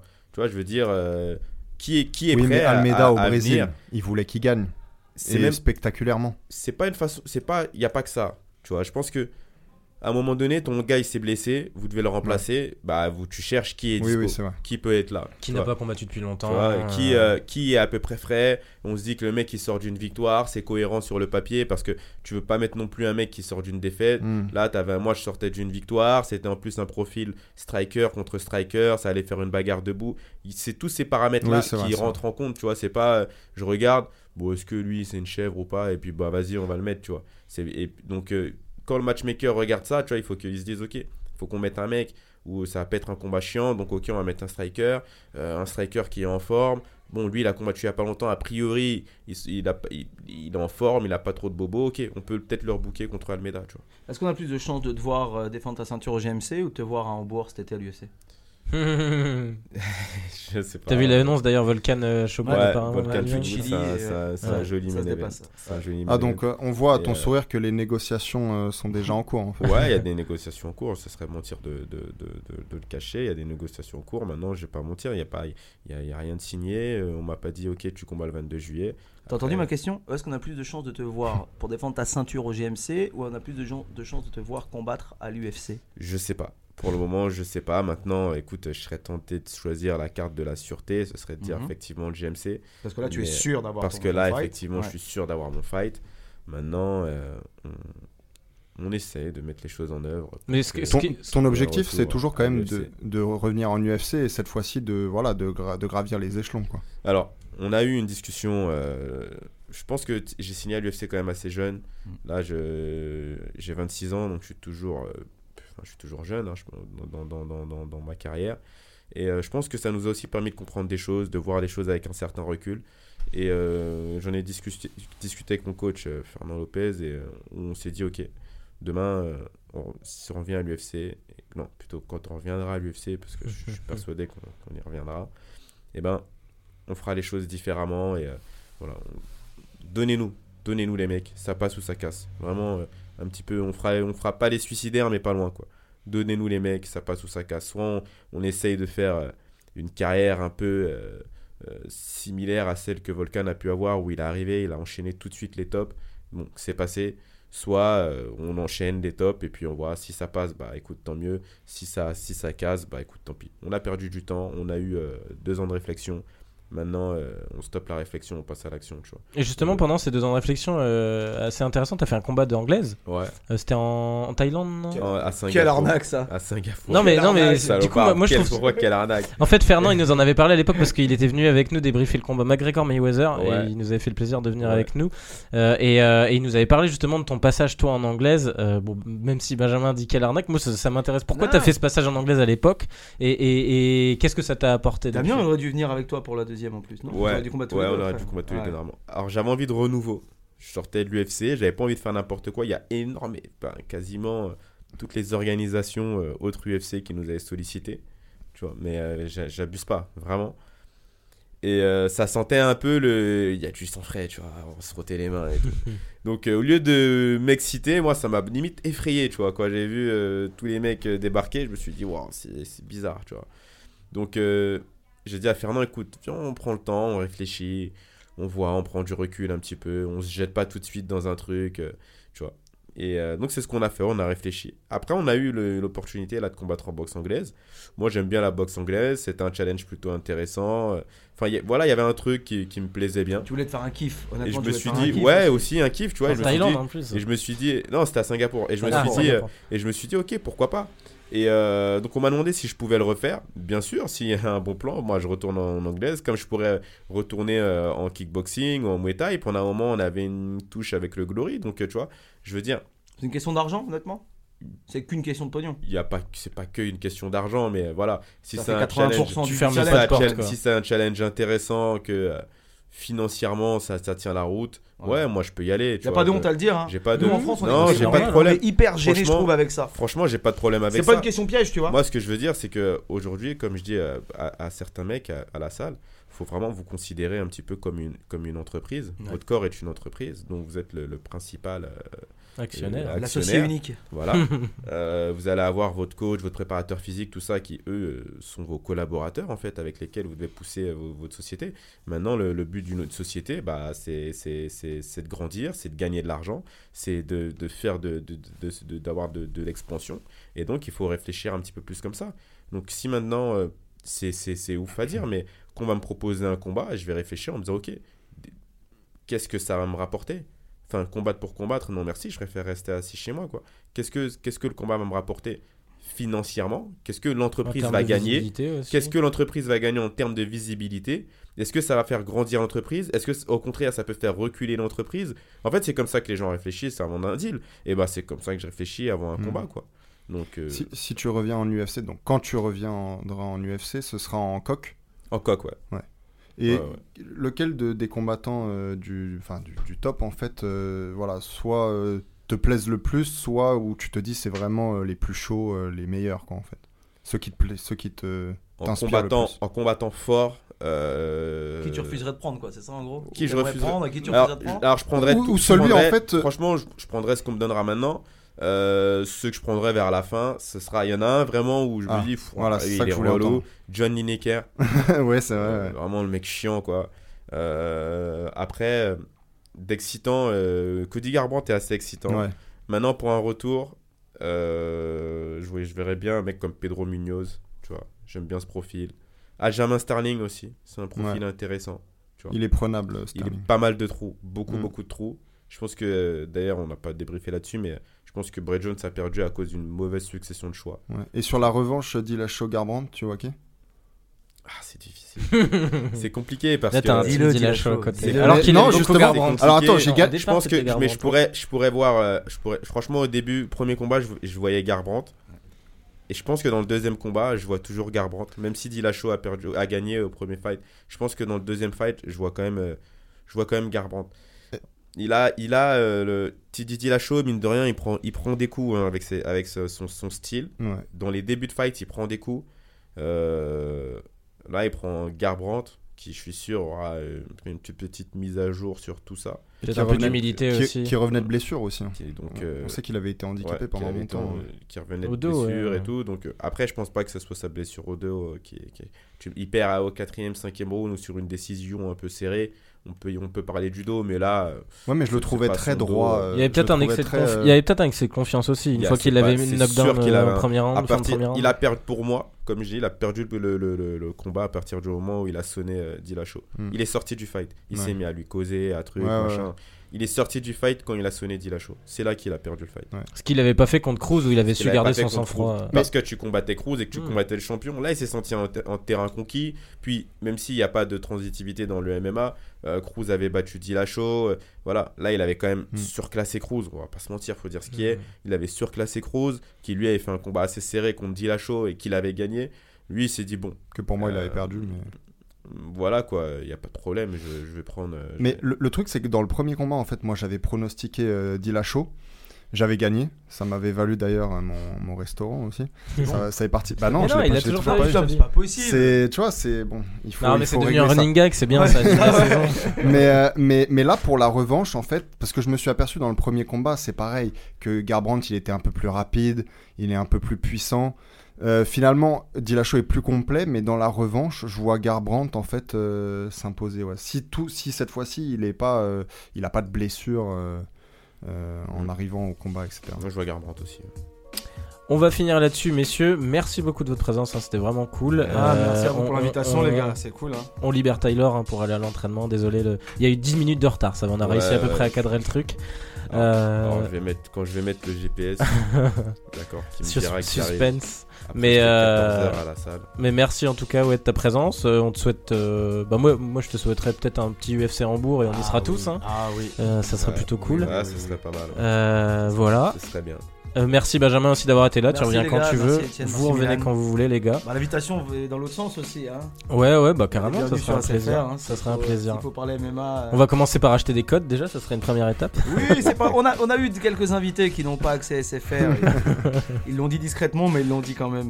Non, non, vous êtes les bienvenus aussi. euh, Au Luxembourg. Au Luxembourg et on est de, de retour très bientôt sur Paname. Donc on Voilà. rentre à la maison. On Bah merci messieurs en tout cas et au plaisir de se refaire ça. Bah, merci les gars. merci, C'est un gars. plaisir. Ciao, ciao.